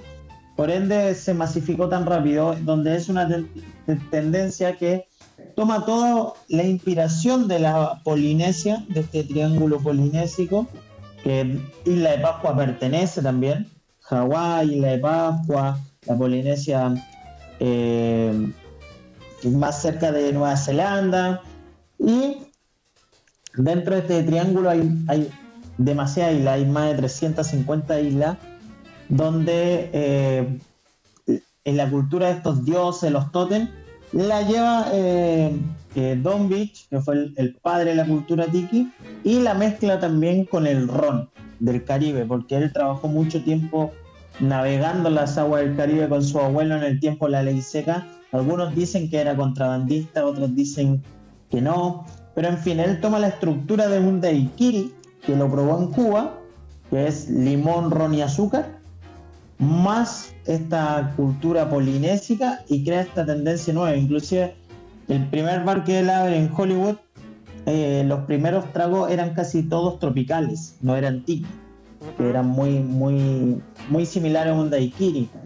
Y después empieza a estudiar más, a investigar más y empieza a sumarle todo este sabor spicy, que me refiero como no a lo picante, sino a lo especiado. Y ahí nace la cultura tiki. Ahí nace el zombie, ahí nace el mai tai, nacen muchos otros cócteles que, que, hasta los 80 fueron muy populares en Estados Unidos y en el mundo. Luego, esta tendencia viene en declive, se pierde y hace ya un par de años viene de vuelta a nivel mundial. Y en los últimos tres años yo creo que es donde más fuerza ha agarrado. Y en Latinoamérica tenemos muy buenos exponentes.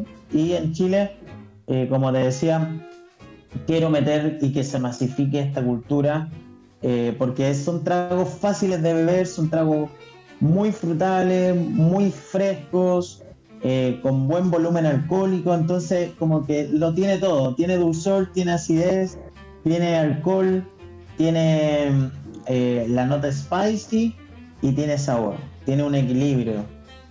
Y además las presentaciones son súper atractivas porque también obviamente siempre siempre ayuda a, que uno pida un trago. O sea, si uno de repente ve que en la mesa al lado o que la persona que está sentada al lado en la barra le sirven algo en un vaso simpático, con unas presentaciones que muchas veces incluyen eh, fruta, algunas flores o algún otro detalle, eh, lo primero que uno hace es preguntar, oye, disculpa, ¿y eso qué es? Y uno le explica y, termina pidiendo uno casi de, de copuchento nomás, pero, pero así es como se va masificando también y como, como, se va traspasando, el, eh, eh, como por decirlo de alguna manera, de boca en boca, eh, el dato de, oye, ¿sabéis que el otro día probé este trago y estaba súper rico? Claro, el boca a boca es súper importante, inclusive yo cuando partí con las Tiki Box, la primera semana vendí muy pocas y después el mismo, los mismos clientes eran como, algunos se repetían porque les gustó el sabor, les gustó la, esta, esta saborcito entre tropical, spicy, dulce, el ron equilibrado. Bueno, también tenemos tragos con whisky. Ahora en la carta del próximo mes, porque la idea es que todos los meses se mantengan algunos y vayan cambiando otros. Eh, también le han comentado sus amigos y así en los TikTok se han ido masificando. Así que estamos muy contentos por eso, porque es un, un proyecto donde ya que los bares están cerrados, poderle llevarle un poquito de esta cultura a sus casas. Sí, pues, y más, más, si, más si les doy una experiencia en la que solamente hay que agregarle hielo. Eh, me imagino que igual es complicado cranearse un, trago que, que, sea solo llegar y echarle hielo y que tenga una calidad suficiente como para decir, oye, esto me lo podría tomar en un bar. Porque igual hay harta gente vendiendo, comillas, trago a domicilio y en muchos casos la, la, calidad se ve se ve muy muy diferente a lo que uno podría encontrar en, un bar entonces eh, me imagino que también fue un desafío eh, empezar a, pensar ciertas recetas o, ciertas maneras de, conservación de, la calidad y, de cómo prepararlo para que esto sea llegar y servir. Claro, por eso también los cócteles que se escogen eh, están pensados para eso, están pensados para que puedan durar el tiempo adecuado, para que lo puedan beber como corresponde y que la gente tenga que solamente echarle hielo o, batirlo si, si, es que tienen coctelera, pero simplificarle la vida a la gente, porque finalmente la gente no tiene por qué tener herramientas de bar. Entonces, finalmente, inclusive va con el vaso en la caja, entonces la gente lo único que tiene que tener mucho hielo. Yo siempre le digo mucho hielo porque entre más hielo eh, le aportas un poquito de agua al cóctel y aparte le aportas el frío necesario. Sí, y, lo otro que nosotros también hemos recomendado varias veces acá en el podcast, eh, si tienen la posibilidad de hacer su propio hielo y hacer un hielo de calidad, por favor háganlo porque hace mucho la diferencia al momento de servirse y de mantener un trago durante un buen rato. Em, de hecho, alguna vez dimos, dimos la, receta o la forma de hacer hielos transparentes, eh, justamente para que la gente que nos escucha también se pueda hacer de repente traguitos más elaborados o incluso una misma piscola, pero con un hielo que no va a terminar dejándote una piscola totalmente aguada. Claro, no el hielo, bueno, finalmente eh, para nosotros los bartenders el hielo es el alma del cóctel Así que el hielo es fundamental. El hielo, la calidad del hielo es muy importante. A mí me cargan cuando voy a, los super y encuentro estos hielos como circulares y huecos por el medio porque finalmente son malísimos. Se deshacen al tiro.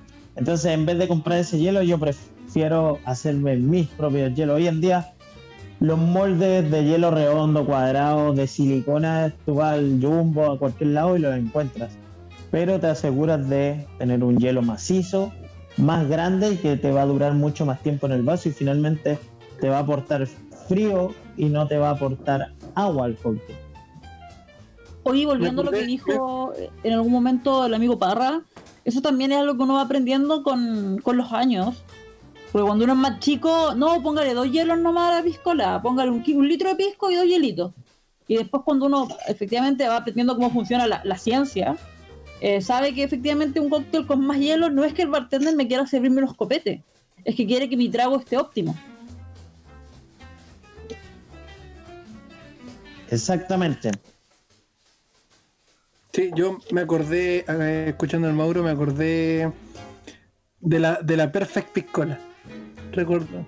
Qué, qué linda, qué linda piscola. Sí, bueno, eh, de repente hay gente, de, repente hay gente que lo encuentra un poco ciútico, de hecho uno, uno lee la, gente más amarga en eh, de repente en redes sociales eh, criticando ciertas reversiones a tragos como diciendo, ay, esto es de cuico y no sé qué, y muchas veces eh, un trago reversionado no implica un gasto mayor en ingredientes, ni implica eh, que sea algo más ciútico, sino que simplemente es una, es una forma de darle un toque diferente a algo a lo que ya estoy acostumbrado. Pues entonces, eh, un buen ejemplo es esta Perfect Piscola que, que, vendían en, en, tu local y si nos podéis contar un poquito respecto, respecto a eso también para que la gente, porque en el fondo eh, si bien no es tan fácilmente reproducible específicamente por, el ahumado, ahí tú nos vas a comentar, eh, sí pueden tomar ciertas ideas para de repente no servirse la piscola habitual, sino que hacerse algo un poquito más entretenido sin tener que gastar de más. Po. Claro, eh, bueno, la Perfect Piscola era un pisco que nosotros hacíamos mezcla propia de marcas que trabajábamos en el bar y la añejábamos un poco más en una barrica de roble americano. Y además eh, ahumábamos la copa con, con maderas nobles en la última la última que teníamos que siempre estábamos buscando maderas nuevas eh, teníamos una de Raulí. Y entonces eh, este ahumado lo absorbe el alcohol muy fácilmente y después era solamente echarle hielo, un, slide de naranja, canela y, Coca-Cola. No era mucha la diferencia de la piscola normal.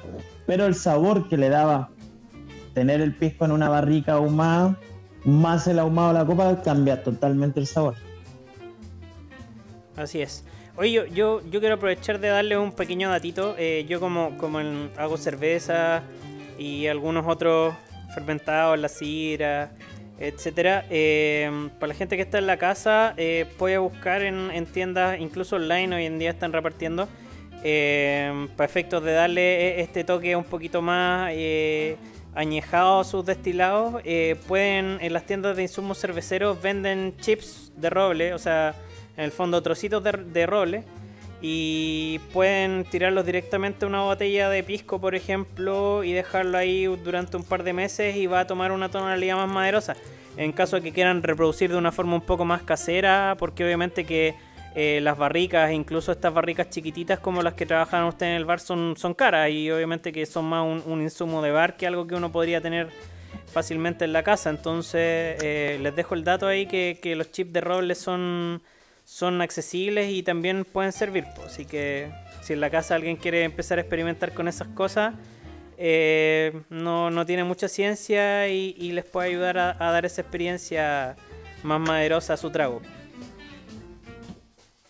Claro, las barricas son caras y aparte que si, si no la vas a ocupar constantemente, eh, la barrica se empieza a contraer la madera nuevamente, por ende Después tienes que volver a, llenarla y tienes mucha pérdida porque tiene que absorber y se va a filtrar mucho alcohol. Por ende, cuando tú la llenas una vez, después tienes que mantenerla llena siempre. Así es. Así que ahí tienen, tienen un datazo que les dejo. Eh, básicamente el agregarle chip de rol es como como cuando la abuelita hacía enguindados, hacía apiados, en este caso en vez de echarle una fruta o una verdura, dejan macerando estos chips y en el fondo estos trocitos de, madera y les va a dar un toque especial también a su trago.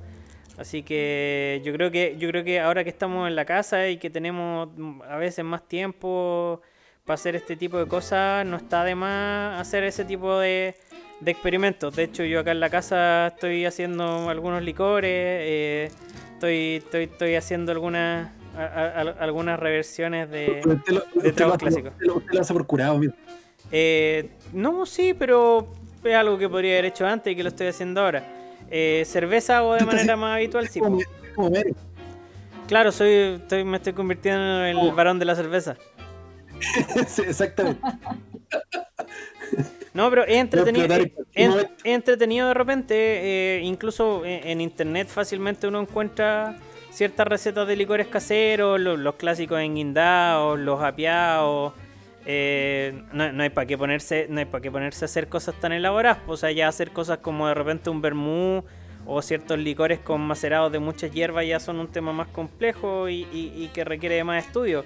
Pero licores simples de repente para tener en la casa para tomarse uno después del almuerzo por último, igual es entretenido y ya con tiempo y de repente con curiosidad de hacer cosas, eh, es entretenido. De hecho, yo ahora pre- pretendo hacer un, una- un, un trago similar al, al amareto que se hace con, con nísperos y curiosamente queda muy parecido al amareto.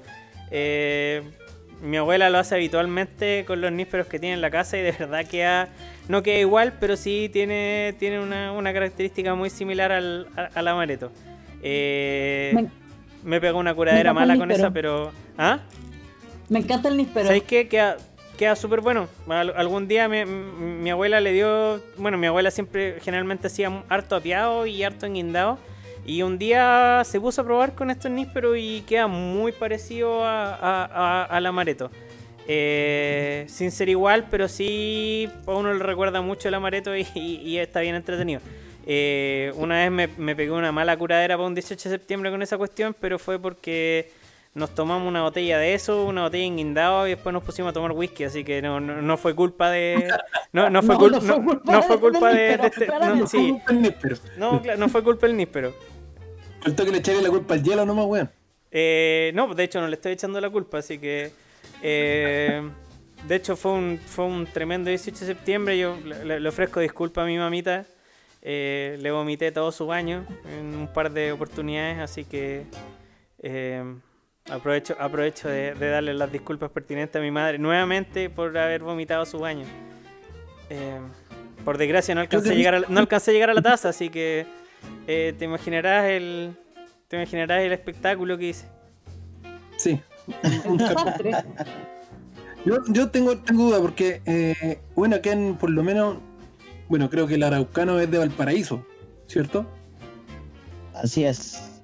Eh, ¿Hay alguna preparación con el araucano? Porque me tincaría que algo se puede hacer con eso. Mira, el araucano hace como cosas simples para que la gente pueda reproducir en la casa. Puede hacerlo sour, reemplaza el pisco por araucano, limón o naranja, que queda mucho mejor que, que el limón con el araucano. Y ¿Ya? menos azúcar que para un sour, porque el araucano ya es un licor dulce. Y te hace un araucano sour. O estilo mojito, menta, araucano. Y en vez de rellenar con soda, rellenas con jugo de pomelo. También queda muy bueno. Mira, oye, y para el, el, el Araucano Sour me interesó harto. Eh, si te pudieras tirar rapidito la- la- las medidas de cuánto sería, sería en onzas. Serían dos onzas de araucano,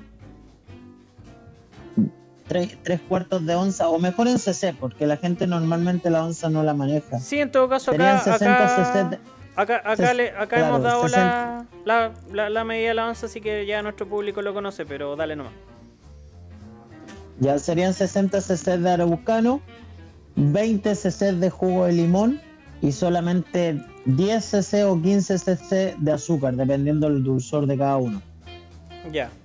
Eh, el azúcar sería syrup simple, ¿cierto? Correcto. Ya, también le enseñamos en varios capítulos a la gente a hacer el syrup simple, así que ya la, la- la gente en la casa está, está habituada y si es que se está sumando ahora hace poco a nuestro programa, eh, aprovechen de revisarlo a revisar los capítulos anteriores. guiño guiño. guiño, guiño. Así Claro. es, así que eh, buena receta, de hecho no se me habría ocurrido nunca y apenas tenga acceso a una araucana la voy a probar.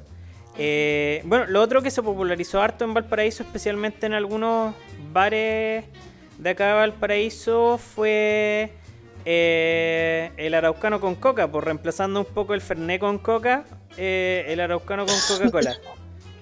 Eh, de hecho, en, en- en un local en el que se tomaba mucho, en el Bar Victoria, ya un local más o menos clásico acá en, en Valparaíso, que algún cortertulio empezó a tomar araucano con coca y la gente se empezó a sumar. Y hablando alguna vez con los dueños nos comentaban que ya cuando se, popularizó, no sé, pues, antes una botella de araucano les duraba un mes y medio. Y ya llegó un momento en que tenían que empezar a encargar semanalmente una cajita con por lo menos unas 6 botellas de araucano. Entonces el, aumento del consumo del araucano de, de- de- un rato para otro se disparó caleta. Pues, y a propósito de, este combinado. pues. Y quedaba harto rico porque bueno, el araucano, si bien tiene un, un- cierto amargor residual, es harto más eh, eh, es harto más dulce que lo que puede ser un, un Fernet, pues, ¿cachai? Entonces eh, quedaba algo mucho más amigable de tomar y, y con, con un toque entretenido porque todas estas hierbas también le dan ciertos aromas y ciertos sabores especiales al, araucano, pues. Sí, no, y aparte que el- aparte que hay un dato freak, el araucano mucha gente dice, no, es la imitación del Jagger. El araucano es más antiguo que el Jaggermeister, así que Casi. ojo ahí, hay que hay que cuidar las raíces porteñas y sobre todo un licor Sí. único. Sí, po. sí, de hecho el araucano, eh, el, bueno, en el fondo el araucano que, que se hace actualmente fue un rescate que hizo la fábrica de licores El Águila de la receta, pues no, no es algo que, que, que fuera algo nuevo. Correcto. Eh, más, o menos, más o Ana- menos tú la- cachai. Creo que la Ana quería, quería decir sí, algo. La Ana tenía No, sí, que, que- quería aportar también la importancia, la importancia del boca a boca y de ir probando.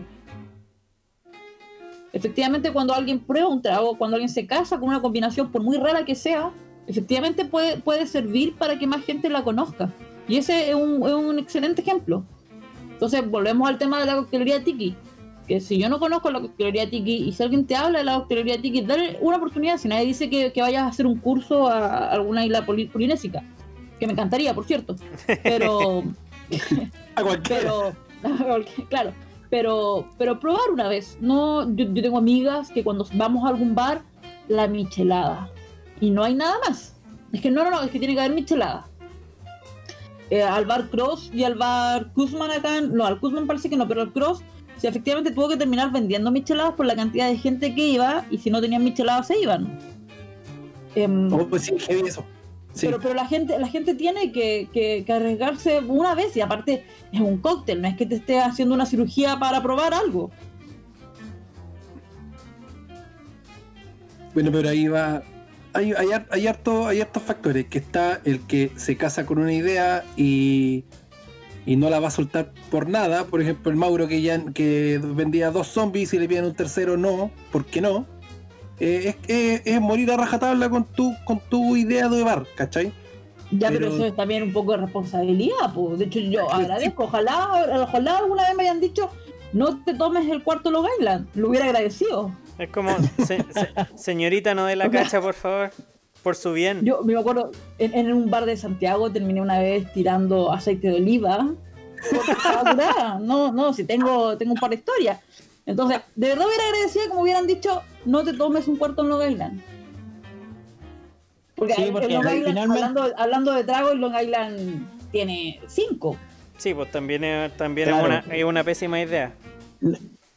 No, y aparte que finalmente el, el cliente que, que se manda su, su cobrada en el bar y se manda un show no vuelve, po. por Yo vergüenza no vuelve. Yo no volví por vergüenza, no volvería.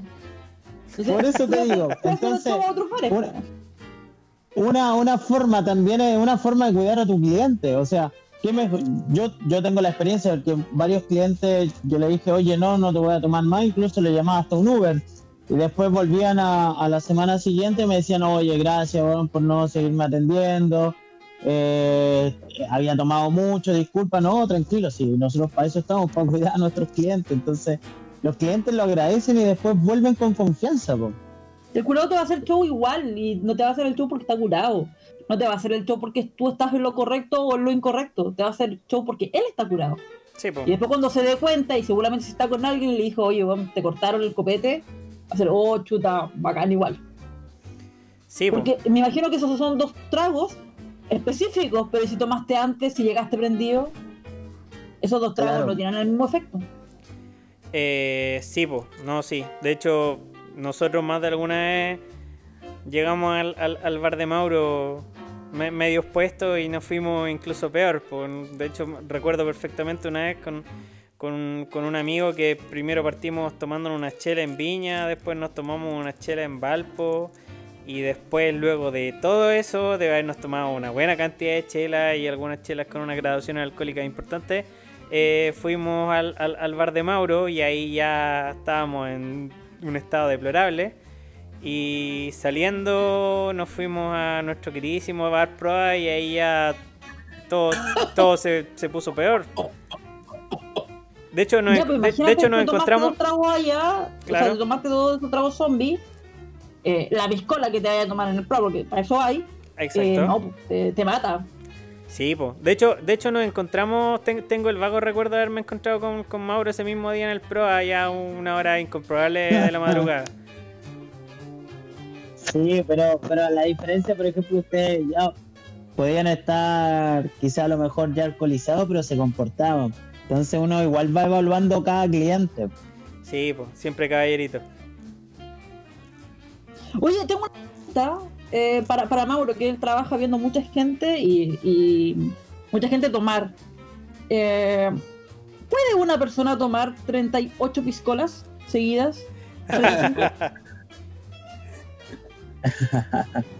O sea, eh, va a depender pues, de cuánto pisco le eche, porque si le echa, no sé, pues de una onza, once y media, podría llegar en, en una noche a ese número, pero si está tomando como toma normalmente el chileno la piscola, lo veo difícil.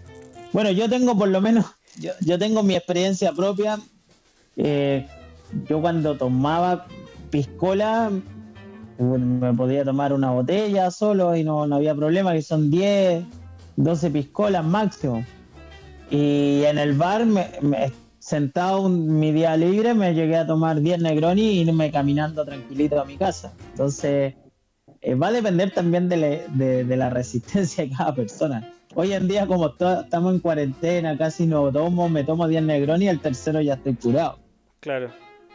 Lo que pasa, Mauro, te, te- te comento que en, en Twitter específicamente, eh, una, una, una, una, chica, señora, no sé, eh, subió una publicación en la que según ella eh, llevaba 28 piscolas y no le pasaba nada. Eh, el tema es que uno empezaba a ver, empezaba a ver el resto de los comentarios y, y al parecer ni siquiera se había terminado una botella de pisco, entonces el chiste era que e- era pura, era pura mentira, o si no eran básicamente una piscola servía en un vaso enano. Con una onza. O, o- o- o incluso menos con una, con una tapita de pisco y, y medio litro de bebida, pues entonces eh, así cualquiera, pues.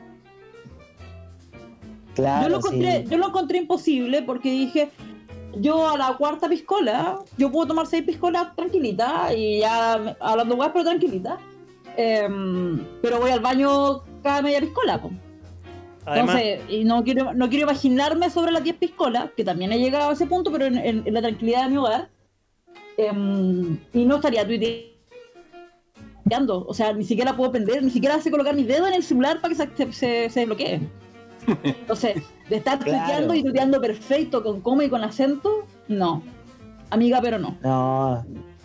O, o era mentira o, o- o le está echando el, el respiro, el respiro de, de la tapa, porque es imposible, po. Yo creo mejor- que no tenía pisco en la botella, yo creo que era agua y. O- o a lo mejor- estaba- o- o- no o- sé. o a lo mejor se está armando las piscolas en, en- en vasos de shot, Claro. Claro, puede mi- ser. mini, ya, puede mini ser. piscolas. Pero si no, no. Porque en la- la- la- el, el vaso que mostraba por lo menos era un vaso grande, era como un vaso de por lo menos unos 400 cc, entonces era totalmente inexplicable. Ahora, claro, se veía, la piscola se veía bastante oscura, así que parecía ser pura bebida. Eh, bueno, la gente también que inventa cosas. Sí, pero igual 30 vasos Claro. de bebida o 20 vasos de bebida No, y además, si- Eh, si, te ponía a contar 28. no deja de ser, pues está hinchado, te, Sí, po. no, y Si la- 28, el físico no, no, el cuerpo no, no- te engaña. 28 piscolas servidas a los chilenos curados. ¿Cuántas botellas de pisco serían más que la cresta? po? No, te... Incluso como mi foto. antes, a- antes de llegar a la 20 ya estás en el hospital, como se toma el chileno. po. Claro. Oye, pero con, con- consulta técnica. Eh, ah, Mauro, bueno, tiene colega extranjero, todo el tema. Se, se- ¿El colega extranjero está de acuerdo o todos llegan al consenso que el- al chileno siempre le sirve más copete por ser chileno? ¿O no? O sea, eh, mira, ya Latinoamérica somos unos borrachos de mierda. en general, Latinoamérica toma mucho, pero el chileno toma más que todo. y eso te lo... Todos, mira, tengo muchos colegas que han venido a Chile o los que han venido al Festival Tiki de afuera y me dicen, che, ustedes toman de una manera, yo no sé cómo aguantan. Pero sí, el chileno toma mucho. Son, son años de práctica también, pues. O sea, imagínate, ya, ya el chileno normal promedio que se toma la piscola casi de 90, 100 cc de pisco, que eso es demasiado, y mm, le echa con suerte dos hielos que no se hidrata y, pinta el vaso con bebida, y así toman mucho. Sí, po. De hecho, de hecho, si uno va a un bar, no de cóctel, sino que un bar común y corriente, eh, si la mitad del vaso no, no es pisco, uno se siente estafado, po.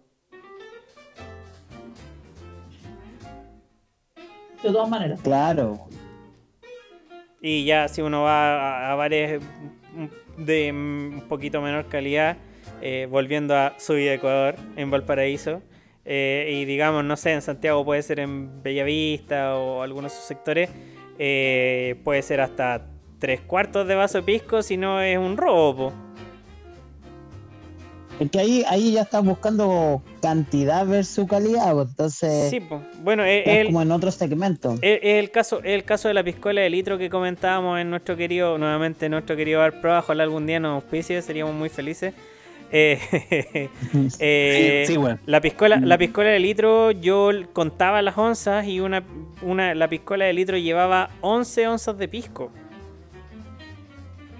O sea, si en el Pro a la tradicional llevaba tres, Claro. me imagino la de litro. Sí, la de litro eran 11 onzas, yo la conté.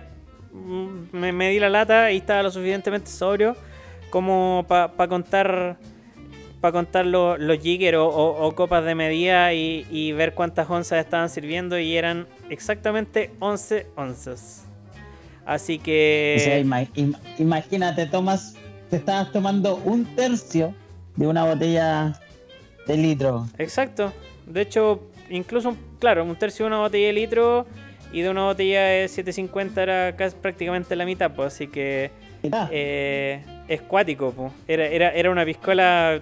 De hecho, el, el comentario que teníamos nosotros con la piscola de litro era, oh, la wea mala. Y luego la miraba y seguía tomando nomás, pues así que.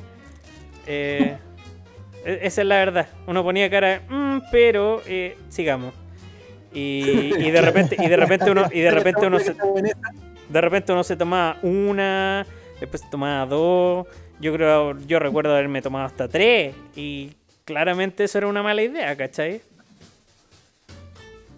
sí, previa. es que típica cuando uno está carreteando, llega a un punto que ya, No importa. ya no nada. tomáis buenas decisiones.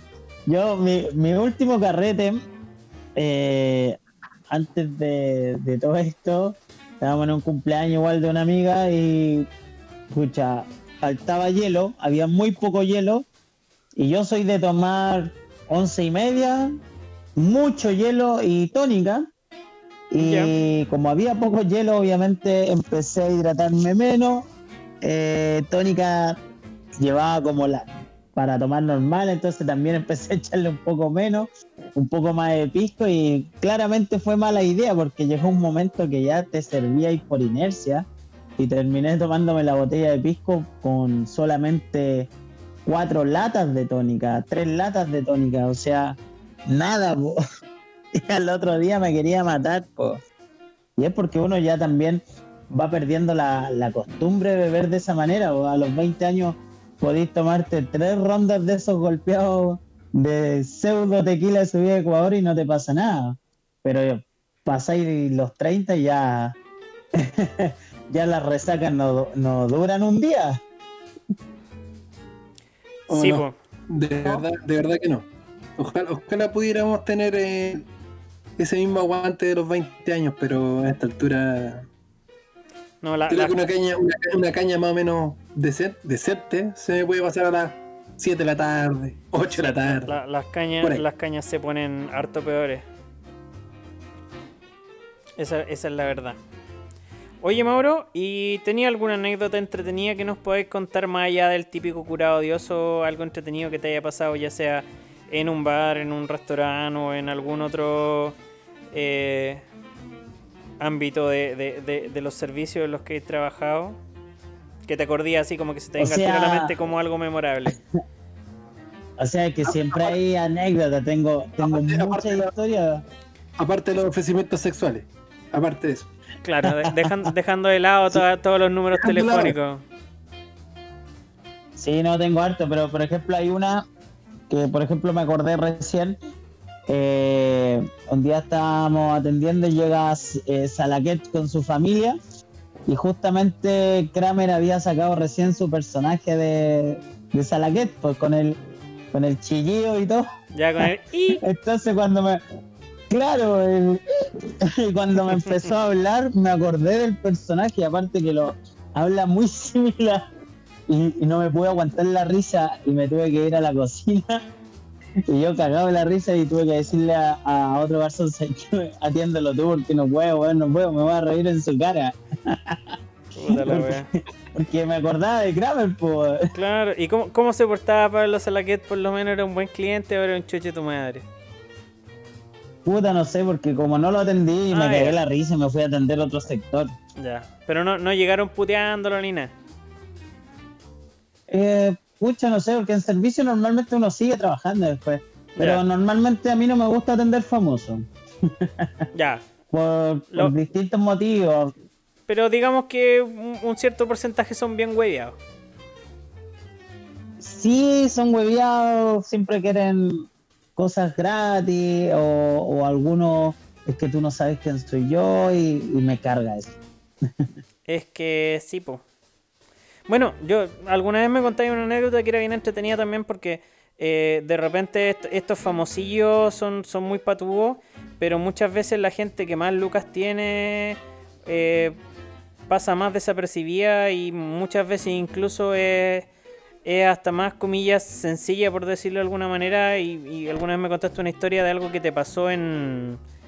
en eh, no me acuerdo exactamente dónde era, pero era en alguno de estos eh, centros de esquí. Ah, ya, perfecto.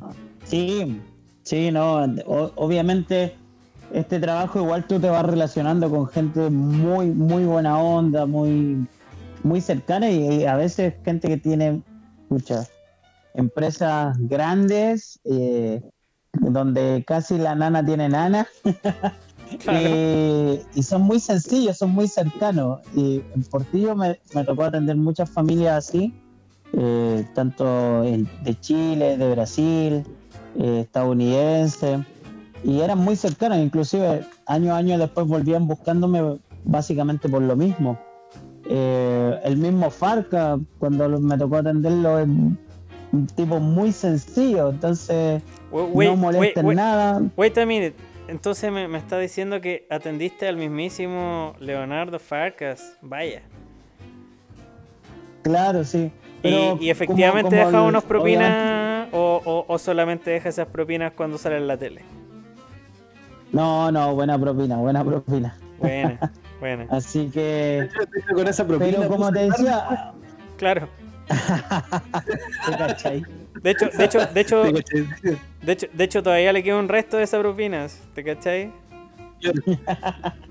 Vivo de esa propina ahora. Claro. Oye, No, de- eh, De hecho, el, el tema del servicio es bi- es bien complicado porque. eh, y ahora ya mm, uno se va a poner más exquisito también porque puto uno se pone más viejo y también un poco más exigente.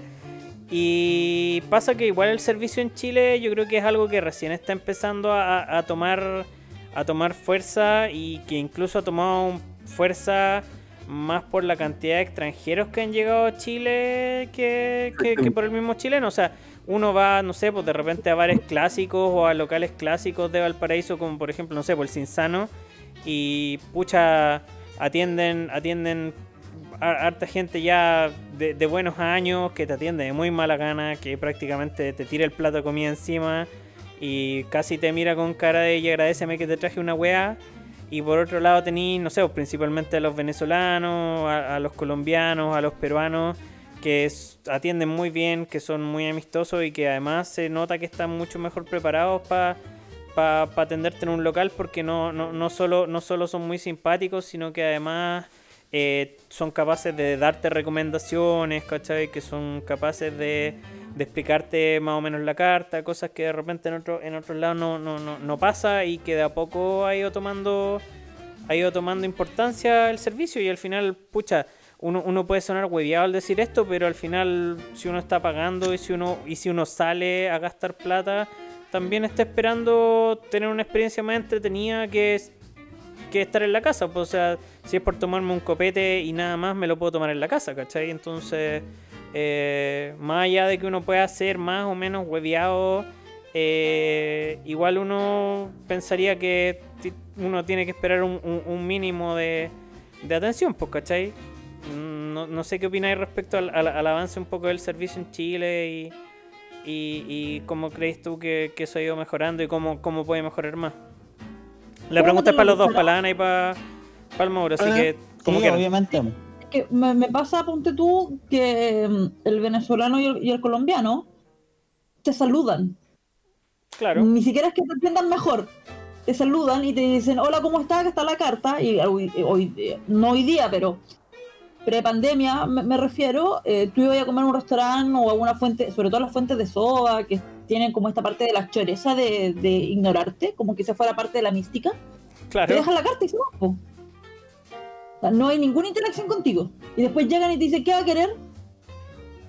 No hay opción de hola, tampoco digo que el tipo me diga, me pregunte cómo está, ni cómo llegué, ni nada, para nada. Pero, hola. No es tan difícil y es algo que de verdad en, en los locales, eh, sobre todo los locales, como, como bien dice, eh, los locales más antiguos, esta parte de, de- la choreza, la mística de ignorarte. No es bien, no es bueno, no es positivo, no, eso no hace que tu negocio sea mejor, en ningún caso. Después no volví. Y, y cuando llega esta oleada de, de, extranjeros, en su mayoría eh, venezolanos y colombianos, em, te saludan, hola, ¿cómo está? Como de entrada. De hecho, a veces te hablan demasiado. Yo me gustaba mucho ir a comer al, al Tirso de Molina y efectivamente se- estaba lleno de colombianos, de venezolanos, que su único trabajo era, en la mayoría de los locales, era acaparar gente. Y, y eran demasiado amistosos. Era como, ¿por qué eres tan alegre? ¿Por qué eres tan feliz? ¿Por qué estás siendo amable conmigo? ¿Por qué eres tan, al- por qué Claro, eres te tan alegre si estás en Chile? Ah, Claro, te provocaba el efecto contrario de, ah, no quiero que me hables más. Y también ahí a veces siento que se les pasa un poquito la mano, porque el, chi- el chileno es, es más idiota en ese sentido. Pero, como, como, como decía antes, saludar y decir, hola, ¿cómo está? Acá está su carta. O sea, hola, acá está su carta. Es algo tan simple, algo tan básico, que muchos locales no lo hacen. Y nada, te tiran la carta y después, ¿qué va a querer? Sí. Cedo, cedo la, la palabra. Mauro. Sí, no, el, el tema del servicio es un tema. eh, igual ha mejorado mucho. eh, en los últimos años el tema del extranjero eh, vino a ayudar también a todo ese tema de la amabilidad, del trato, la cordialidad. Porque, porque en Chile antiguamente, o sea, no en todos, pero pasaba eso que decía Ana, que te tiraban la carta, o sea, yo, por ejemplo, soy un amante de las barras. A mí me encanta sentarme en las barras y en Chile antes no habían barras o cuesta todavía encontrar buenas barras. Hay barras que tú te sientas y el bartender te mira así como me va a hacer trabajar. o prácticamente te tira la carta y se va, ¿cachai? Siendo que la barra debería ser como toda esa experiencia de conversar con el bartender. Y en la mesa igual. Obviamente hay, un límite que pasa de la buena atención a ya ser servicial. Que ese, eso es como que, por ejemplo, me pasa mucho cuando voy a un restaurante peruano, que ya pasa a ser servicial, casi, casi como si fuera mi amo. Eh, que no, no es malo, pero es, es demasiado excesivo también, como que invade un poco tu, tu espacio. Yo creo que hay que buscar un equilibrio y, y bueno, hoy en día yo creo que el tema de los que conversan mucho tampoco se va a poder por, el tema del distanciamiento. Algunos van a estar felices con eso. pero hay que ir viendo cómo evoluciona el, servicio. eh, lo, lo bueno de, lo- de la gastronomía que todos los días muta eh, a nivel mundial siempre está cambiando, entonces va mejorando.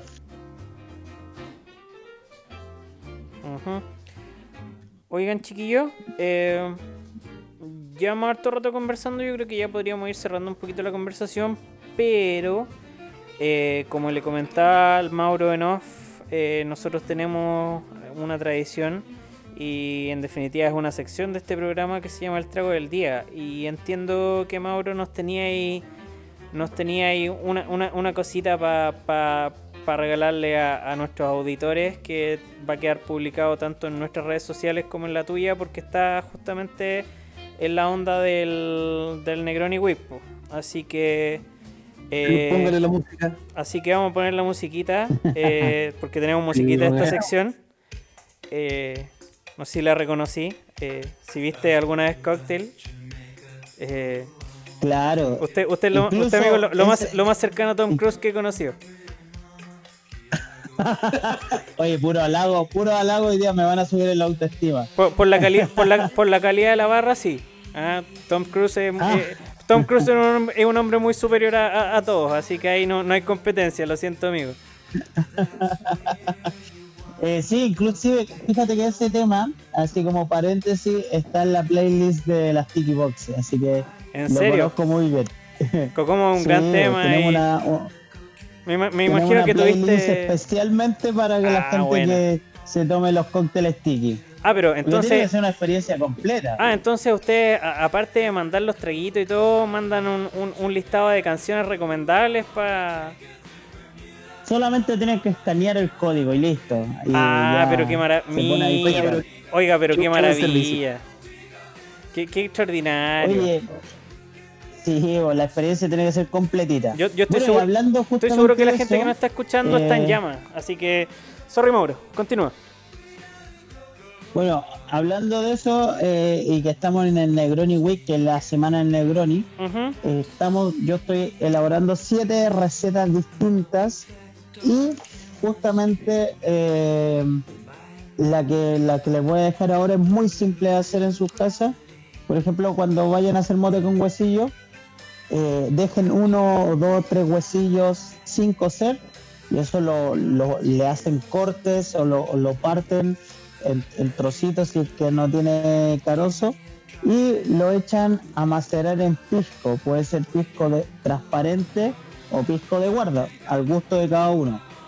Y eh, ojalá de pisco de 40 grados, siempre de 40 grados.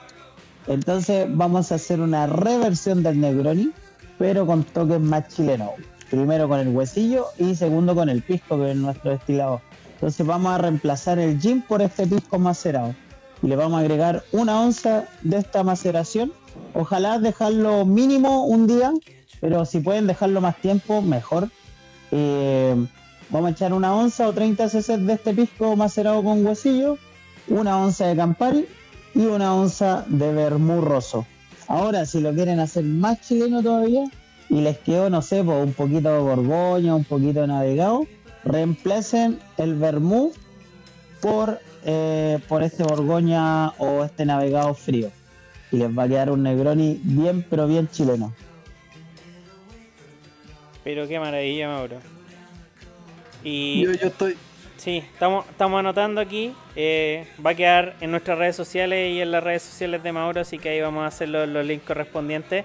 Eh, al momento en que estén escuchando esto ya lo van a poder encontrar en redes sociales, así que eh, me gustó harto la idea, especialmente eh, teniendo en cuenta que estamos ocupando elementos más bien chilenos, el reemplazo ahí del, del vermú. Y para la gente que está en la casa, de repente el Campari no, no, no sé si no sea tan fácil, pero no es algo que, que se tenga a mano. ¿Hay alguna, ¿Hay alguna forma de reemplazar el, Campari por otra cosa que, que sea más accesible o, o necesariamente le ponemos, hay que, hay que tener Campari? Mira, eh, normalmente el, el Negroni tiene que llevar Campari porque es un bitter bien, bien especial y es difícil de reemplazar. Ahora, si no tienen, pueden reemplazarlo quizás por A, pero o cualquier bitter eh, similar a bases de naranja amarga. Ya. Ya sea, puede ser un Aperol o hay otras marcas. Hoy en día tienes Luxardo, tienes Amaro del Capo, también tiene un bitter eh, bien, bien similar. Pero Campari igual es- hoy en día, es- es- como se ha masificado tanto el Negroni en Chile, es fácil de encontrar en botillería, Sí, en supermercados. Eso es verdad. No hay problema. Así que la, la gente en la casa vaya comprando al tiro una botellita de Campari para tener porque es, es un, es un elemento importante de, de la coctelería que está en boga, especialmente para tomarse los Negroni. Si nunca se han tomado uno, empiecen desde ya. No, y por ejemplo, por ejemplo, si no les gusta el Negroni porque es muy alcohólico, muy amargo, pueden partir con, con un Garibaldi, que es con Campari también, que es jugo de naranja fresco, Campari batido con mucho hielo. Listo. Un trago fresco ahora que viene el veranito, mucho hielo. Así que el Campari lo pueden ocupar de distintas formas, así que no se preocupen que lo van a ocupar igual. Ahí tienen, pues chiquillos, una maravilla. Ahí tení. Ahí tenéis, compadre. Oye, eh, yo creo que ya estamos como para ir cerrando. De hecho, estoy mirando aquí y llevamos exactamente dos horas de conversación. Así que para que la gente, para que la gente no se aburra, eh, yo creo que hemos conversado harto, tratamos hartos temas y todos bien entretenidos, dimos hartos datos. Eh, para ir finalizando, eh, ¿Alguna recomendación que nos pueden hacer los chiquillos? eh, ya más, más, más personal. eh, para la casa. eh, ya, ya que nuestros temas son cóctel. Si, si nos pueden, si nos pueden dar algún, algún cóctel de preferencia para que la gente lo, busque en la casa y, pueda eventualmente aprender a hacerlo. El primero que se les venga a la mente, ya sea por preferencia, ya sea por la estación, ya sea porque si en el veranito. Eh, el que tengan en mente como para que la gente pueda también empezar, porque no les vamos a dar todo en bandeja, pues entonces para que puedan empe- empezar a investigar y, le agarre el gustito a, de repente hacerse los traguitos en la casa, pues porque no, de repente no es tan necesario tener tanto insumo, eh, ni, cosas tan raras para hacerse cosas simpáticas y cosas ricas en la casa, para variar un poco el- lo que se toma regularmente. Pues entonces no sé si, si Ana y, y Mauro nos pudieran eh, comentar dentro de sus preferencias que, que, que- que le gustaría que la gente pudiera, pudiera probar. Yo, en lo personal eh, recomendaría que la gente, mira, son vari- varias recomendaciones súper cortitas, que se arriesguen a probar algo diferente. No, hay vida más allá de la piscola, del roncola o incluso el mojito. Hay, hay, hay una vida bien entretenida. Que yo sé que eh, meterse en el bolsillo de la gente no es lo correcto, pero compre un poquito mejor. Eh, se lo va a agradecer la caña el otro día, el trago va a quedar más, más rico, va a quedar más delicioso, va a quedar más expresivo. No, no compremos el copete más barato porque lo vamos a mezclar con algo. Creo que eso no, no es una buena no es una buena idea finalmente. Y que jueguen con la coctelería chilena, también con la, coctelería diferente, como, como dije antes, en este caso la, la coctelería tiki. Pero también la coctelería chilena, hay cosas bien interesantes. El pisco sour se puede reinventar con un rica rica. Sé que no se puede conseguir en todas partes, pero hay que hay mirar. Volver a la canela en el pisco sour, como se, se hizo en, eh, hace unos años atrás, muy, muy famoso. Y si pueden hacer un pichunco, un trago, eh, la, la versión chilena del Manhattan, por decirlo así, Ujú. eh, que lo busquen, que lo vean, el vermú con pisco, son, hay tragos que se pueden hacer súper simples y no escatimen en el hielo. Yo creo que es como un resumen de todos los, los pequeños tips que hemos dado en, en todo este programa. Eh, pero todo esto ayuda a la coctelería, ayuda a que el trago te- finalmente a, a uno le sienta mejor al otro día sobre todo. Eh, tomarse un cóctel rico, dos cócteles ricos, hasta tres, puede no darte caña al otro día. Así es. Y para eso necesitaría hacer cositas mínimas, que es, por ejemplo, comprar mejor, no comprar el vodka, el vodka de 2500. Quizás el de 4000, el de, incluso está de 3500 en oferta, el de 4 lucas, no te va a dejar caña, tanta caña el otro día. Eh, colocarle una buena cantidad de hielo, una generosa cantidad de hielo. eh, y ingredientes frescos, ingredientes relativamente buenos. Y también ocupar lo- lo- los vasos. no es necesario colocar el vaso fancy, el vaso de color y todo esto. Un buen vaso que agarre harto hielo y que el, el cóctel pueda moverse, por decirlo así. Y eso va a hacer harto la diferencia, sobre todo al otro día. Sí, tomando un poco la recomendación de la Ana, eh, el tema de los ingredientes frescos es súper importante. O sea, uno, uno, uno no cocinaría con ingredientes añejos. eh, la lógica es la misma para hacerse un cóctel rico. Entonces, eh, en el fondo no, no, no, no es, muy, no es muy diferente a, cuando uno se quiere cocinar algo rico en la casa. po. Obviamente que tener un ingrediente fresco eh, es súper recomendable, incluso eh, más que recomendable es muy importante. Y respecto a la recomendación de la Ana, eh, el pichuncho es una de las primeras recetas que publicamos acá, así que la gente puede escucharla en nuestros primeros programas o bien verla en nuestras redes sociales, así que está, ahí a mano la receta, no es una receta difícil y es muy tradicional, pues como decía la Ana es el Manhattan chileno, así que eh, un trago súper rico, es bien alcohólico para la gente que es cura, así que eh, cumple con todos los estándares si no- de calidad. Si, si no me equivoco, en el primer capítulo. Si no me equivoco, hicimos- es en el primer capítulo que hicimos. Sí. Sí. Que se escucha, que se escucha como las weas, por cierto. Pero Sí, después pero- ya. Pero ya solucionamos esos problemas técnicos, así que ahora estamos sonando cañón. Eh, ¿Y tú, Mauro? ¿Alguna, ¿Alguna recomendación que le pueda dar a, a- para ir finalizando, así como palabras al cierre con el cura Boon, pero. Pero, Pero- con- pero- pero, pero, de mucho mejor nivel, claro, de mucho mejor nivel. po. Pala- el pa- curado, con el curado, pues. con el curado Boon, Bueno, claro. mira, yo creo que va a depender mucho igual de los gustos de cada persona y de lo que tenga en su casa. Yo, mira, invito a la gente que, que se meta a mi perfil, que, que busque. Yo constantemente estoy subiendo recetas, compartiendo videos de cómo prepararlo, así que si encuentra algo en el perfil que le guste y, y le sirve preparárselo o puede reemplazar cosas, o me puede preguntar por interno, yo respondo todos los mensajes, no me creo, digo de nada, así que eh, tengo mucha buena onda con toda la gente que me sigue y siempre estoy respondiendo respuestas. Ya como para la gente un poquito más curiosa que quiere aprender un poquito más, nosotros en Bar Escuela tenemos un curso online que está diseñado para gente en su casa, que son eh, 16 clases en 8 semanas. Y ahí van a aprender bastante coctelería, tanto la clásica como también eh, les vamos dando tips para que vayan creando cositas en sus casas. Y ese curso cuesta eh, 50 mil pesos y eh, con certificación incluida. Así que ahí les dejo esos dos tips. Ah, no, pero extraordinario, comparini, me parece fantástico. Eh, datazo te sacaste, pues, Mauro. Oye, y, si tuvierais que dar, no sé, eh, cinco ingredientes que alguien que, que- que esté empezando a curiosear con, con- el tema de la coctelería, de la mixología, eh, no sé, ¿cuáles serían, no sé, cinco ingredientes por darte un ejemplo? O pueden ser seis o tres, los que más o menos tengáis en la mente que son más o menos indispensables eh, para tener en la casa, como para empezar. O sea, una base alcohólica, ya sea la que te guste, eh, pisco, ron, whisky, vodka, eh, limón. A mí me encanta trabajar con cítrico, inclusive eh, cuando, aunque sea, tú le echas una gotita de, de limón a un cóctel y, y ya te lo balancea.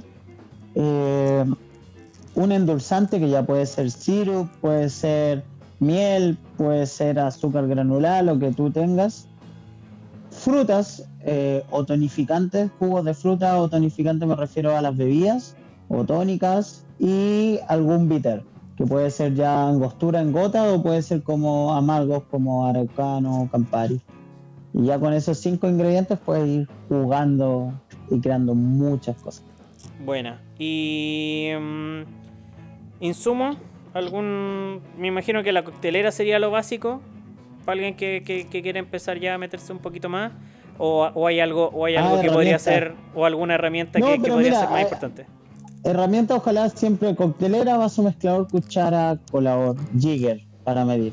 Como las cinco cosas más. Hay un, un modeler o un macerador. Pero todas estas cosas igual uno las puede reemplazar con cosas que tenga en la casa.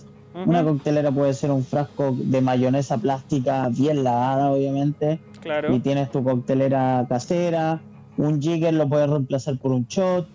Eh, el, el moodle lo puedes reemplazar quizás por, por algún eh, trozo de, de- de plástico redondo con una base plana que puedan machacar. Porque finalmente es machacar suave, no es, no es moler.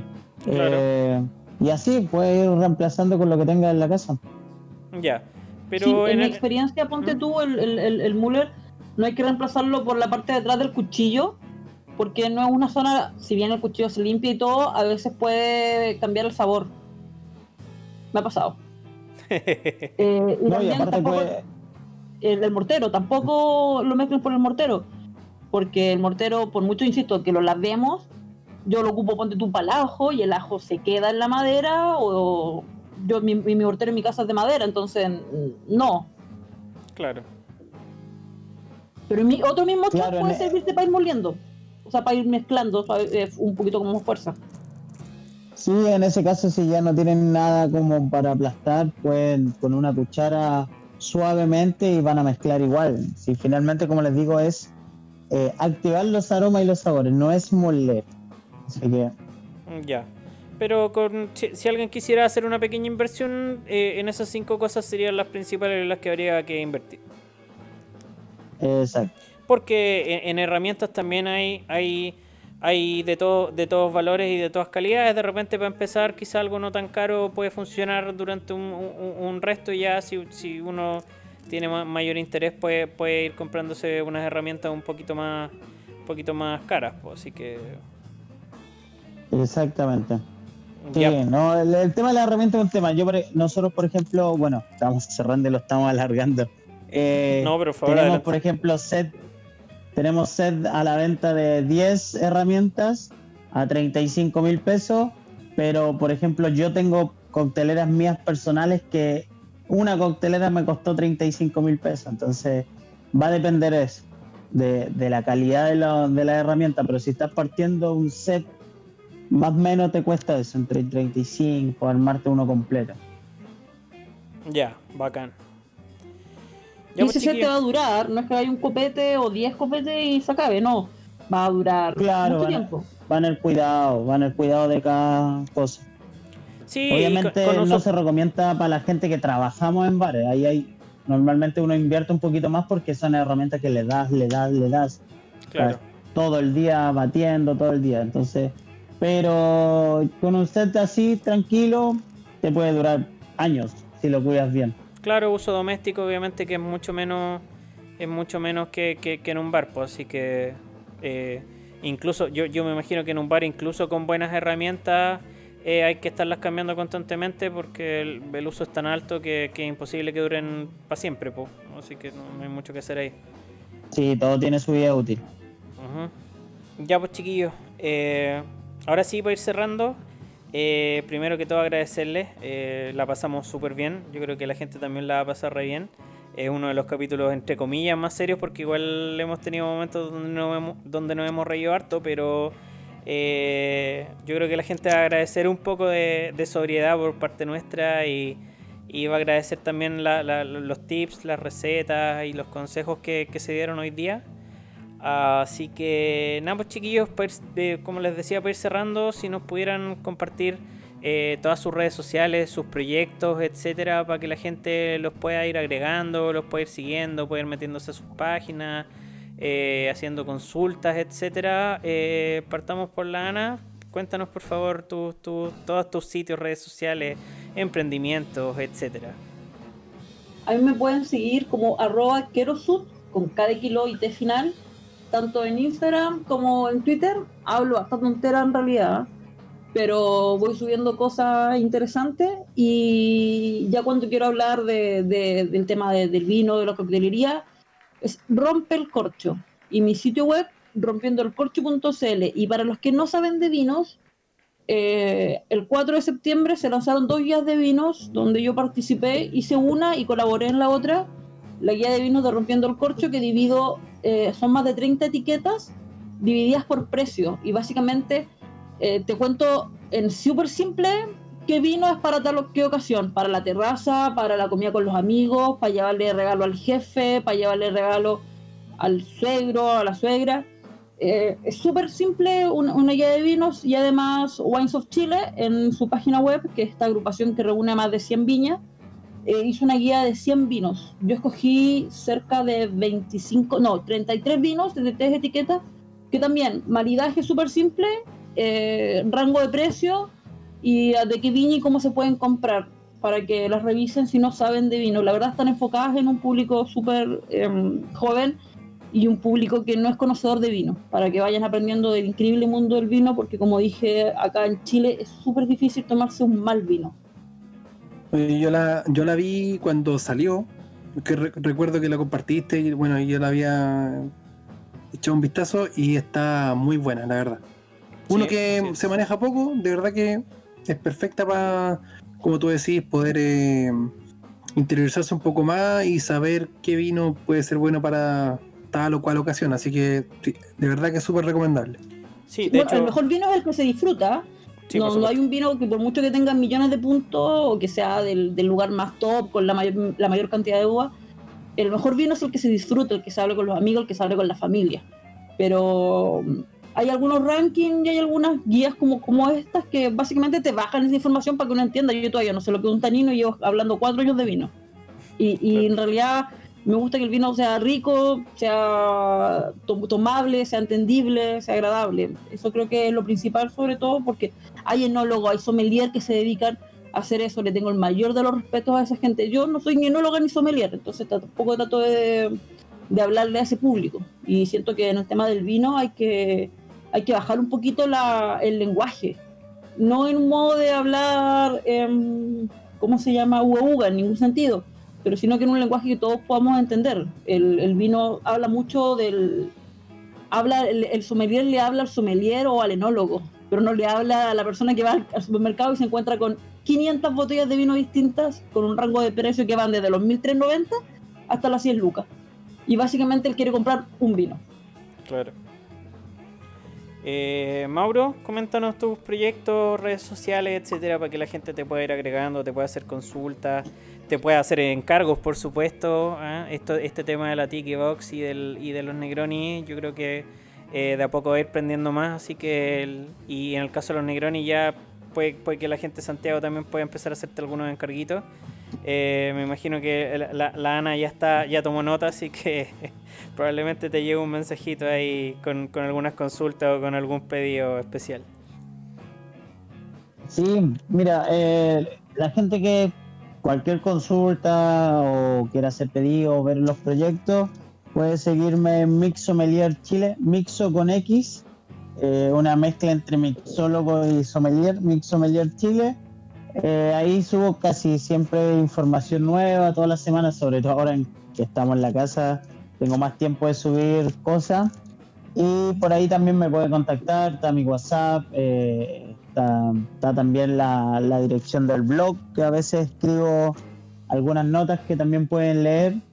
Y eh, si ya quieren ver un poquito más, aprender un poquito más a fondo del tiki, tenemos el, Instagram de Aloha Chile Tiki Fest. Y para la gente que quiera aprender coctelería, Bar Escuela Chile. así, tal cual. Bar Escuela Chile, sin puntos, sin nada. Y ahí tenemos este curso por ahora solamente online pensado para cualquier tipo de persona, tanto gente que quiera aprender de bar como gente que también quiere aprender para su casa. Y también eh, estamos con venta del set de coctelería, ya que estábamos viendo el tema de las herramientas. También pueden encargar set de coctelería y pronto me van a llegar eh, set de coctelería, pero que vienen además con el bolsito, este bolsito para llevar. Es un poquito más caro, pero también viene completo. Normalmente te venden el bolso solo nosotros vamos a vender el bolso con la herramienta, cosa que la gente solamente le llegue y empieza a preparar ya cócteles en casa. Así que todo eso lo puede ver por Bar Escuela Chile o si no por Mixomelier Chile. Bacán. Y para Ahí se viene, el, y se viene, y se viene el Bermú, así que atento también ahí a las redes sociales. Se viene el Bermú. De hecho, yo ya me anoté con uno, así que. Eh, y capaz que me anoté hasta con más de uno. Eh, Yo también voy a anotar, ¿eh? Así que. ¿Viste? Ya, ya, ya, te salieron comprar el tiro. Eh, bueno, y nosotros por ir cerrando también, recordarles nuestras redes sociales. Nos pueden encontrar por. Eh, amigo Francisco. Por arroba usted está loco en Instagram y en Twitter. Por. En Twitter por arroba usted está loco. Y por Instagram en usted está loco, amigo. ¿Viste? Lo hiciste todo mal. ¿Lo hice todo mal? Pero sí, usted está loco, amigo. Me equivoqué. Me equivoqué, parece. Lo hiciste todo mal, pues, Francisco, por la chucha. ¿Viste? Está- íbamos, íbamos- íbamos como avión y lo reinaste. Siempre, siempre lo mismo, siempre lo mismo.